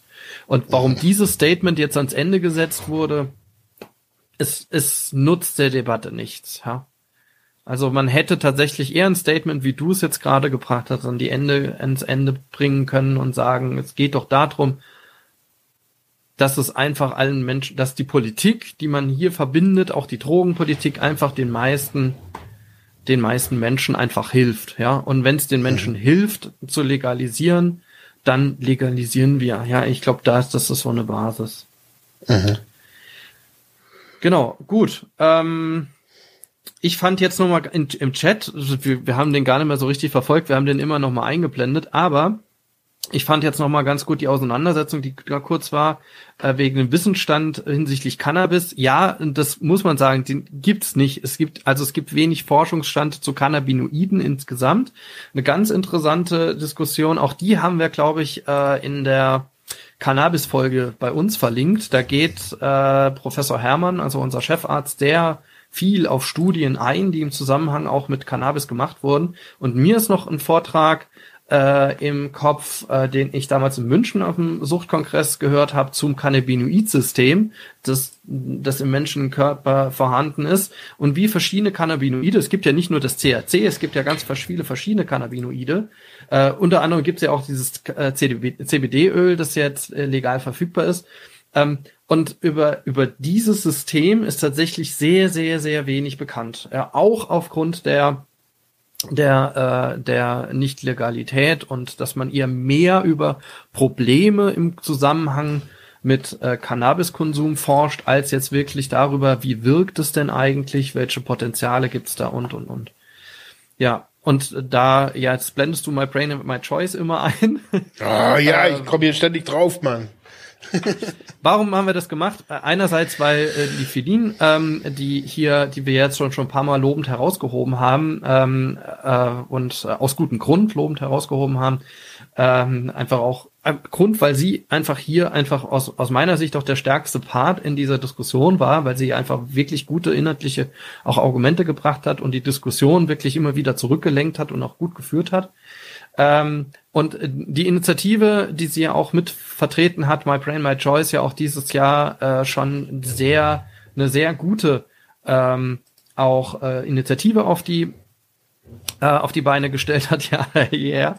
äh, und äh, nämlich um ähm, hier mit einer Petition eine Änderung einfach zu erreichen ähm, äh, der Drogenpolitik und dass mehr ähm, ja auch faktenbasierte Drogenpolitik gemacht wird die am Ende auch den Menschen was hilft. Ne? So und äh, das, darum haben wir das auch nochmal eingeblendet und auch äh, eben hast du eingeblendet, das zur Harm Reduction, da kann man sich eigentlich auch nur anschließen, denn diese Politikform wird meines Erachtens viel zu selten ähm, ähm, be, be, betrachtet, ähm, meistens nur im, im, im, im Zusammenhang mit mit starken Drogen, also mit mit starken Drogen sage ich jetzt hier mit ähm, mit schweren Suchterkrankungen, sagen wir es eher so. Äh, und das halt ja dann seit den 80er, 90ern, indem man dann wirklich endlich mal Drogenkonsumräume, Spritzentausch etc. pp. auf die Beine gestellt hat. Aber es ist eine lange Diskussion. Also deswegen diese Verlinkungen. Genau, deswegen nochmal mein Kommentar auch zu dem Chat, zu dem äh, Cannabis, äh, zu mhm. den Kenntnissen. Das stimmt halt schon. Und insofern so, will ich jetzt gar nicht mehr viel sagen. Ich bin gespannt. Diskutiert bitte weiter. Ja, wir haben uns einen Senf dazu gegeben. Wir sind bei zwei, ein Viertelstunden. Es ist tierisch. Äh, danke, dass ihr alle so weit lange da wart. Äh, ja, das ist mal. Wirklich. Und danke, da dass ihr da wart. Danke, dass ihr da wart. Ja, mega. Also Dirk, also, also Dirk und ich, wir, war, wir waren wirklich ultra nervös schon heute Mittag, äh, ob das alles so Woche. wird. ja. Ja, danke auch nochmal von mir, ähm, dass ihr so so toll mitdiskutiert habt auf wirklich allen Kanälen, ähm, außer auf Twitter. Ich glaube, da kann man gar nicht diskutieren. Ähm, cool. Was? Nee, auf Twitter diskutiert man nicht. Das ist ein ganz komisches Medium. Ja, ich meine, nee, ich meine, bei, bei so einem Livestream geht es, glaube ja, ich, nicht. Ja, ja, ich meine Kommentare oder so, ja klar. okay, dann, ähm, ja, gerne. Schreibt uns, ähm, kommentiert diese, diese Sendung weiterhin gerne, äh, die, diese Folge. Ähm, wenn ihr das jetzt als Podcast hört, würden wir uns total freuen, wenn ihr uns auch da Kommentare sendet. Ähm, ja, und äh, auf unserer Facebook-Seite, auf äh, freideohnedruck.de, da ist quasi unser kleiner Blog, wo wir die ganzen Folgen irgendwie auch einem immer einstellen. Da könnt ihr auch äh, fleißig kommentieren, ähm, aber natürlich ist es einfach auf Social Media. Schreibt uns auch gerne bei, bei Insta, da haben wir ebenfalls einen Kanal auf Instagram. Irgendwie erreicht ihr uns immer, würde uns total freuen, dass wir hier auch in die Diskussion kommen. Genau, ansonsten ähm, von meiner Seite und ja, glaube ich auch da spreche ich jetzt auch für den Marc. Ähm, alles Gute jetzt für die Vorweihnachtszeit. Ähm, bleibt gesund, ja, bei der anheizenden Pandemielage. Ähm, bleibt äh, bleibt bedächtig, ja, ähm, und äh, schaut, dass dass ihr und auch eure Lieben und alle einfach auch gesund bleiben und dass wir auch im nächsten Jahr tatsächlich die Pandemie besiegen können. Und das ist, glaube ich, Stichwort Verantwortung, glaube ich, die Verantwortung von uns allen.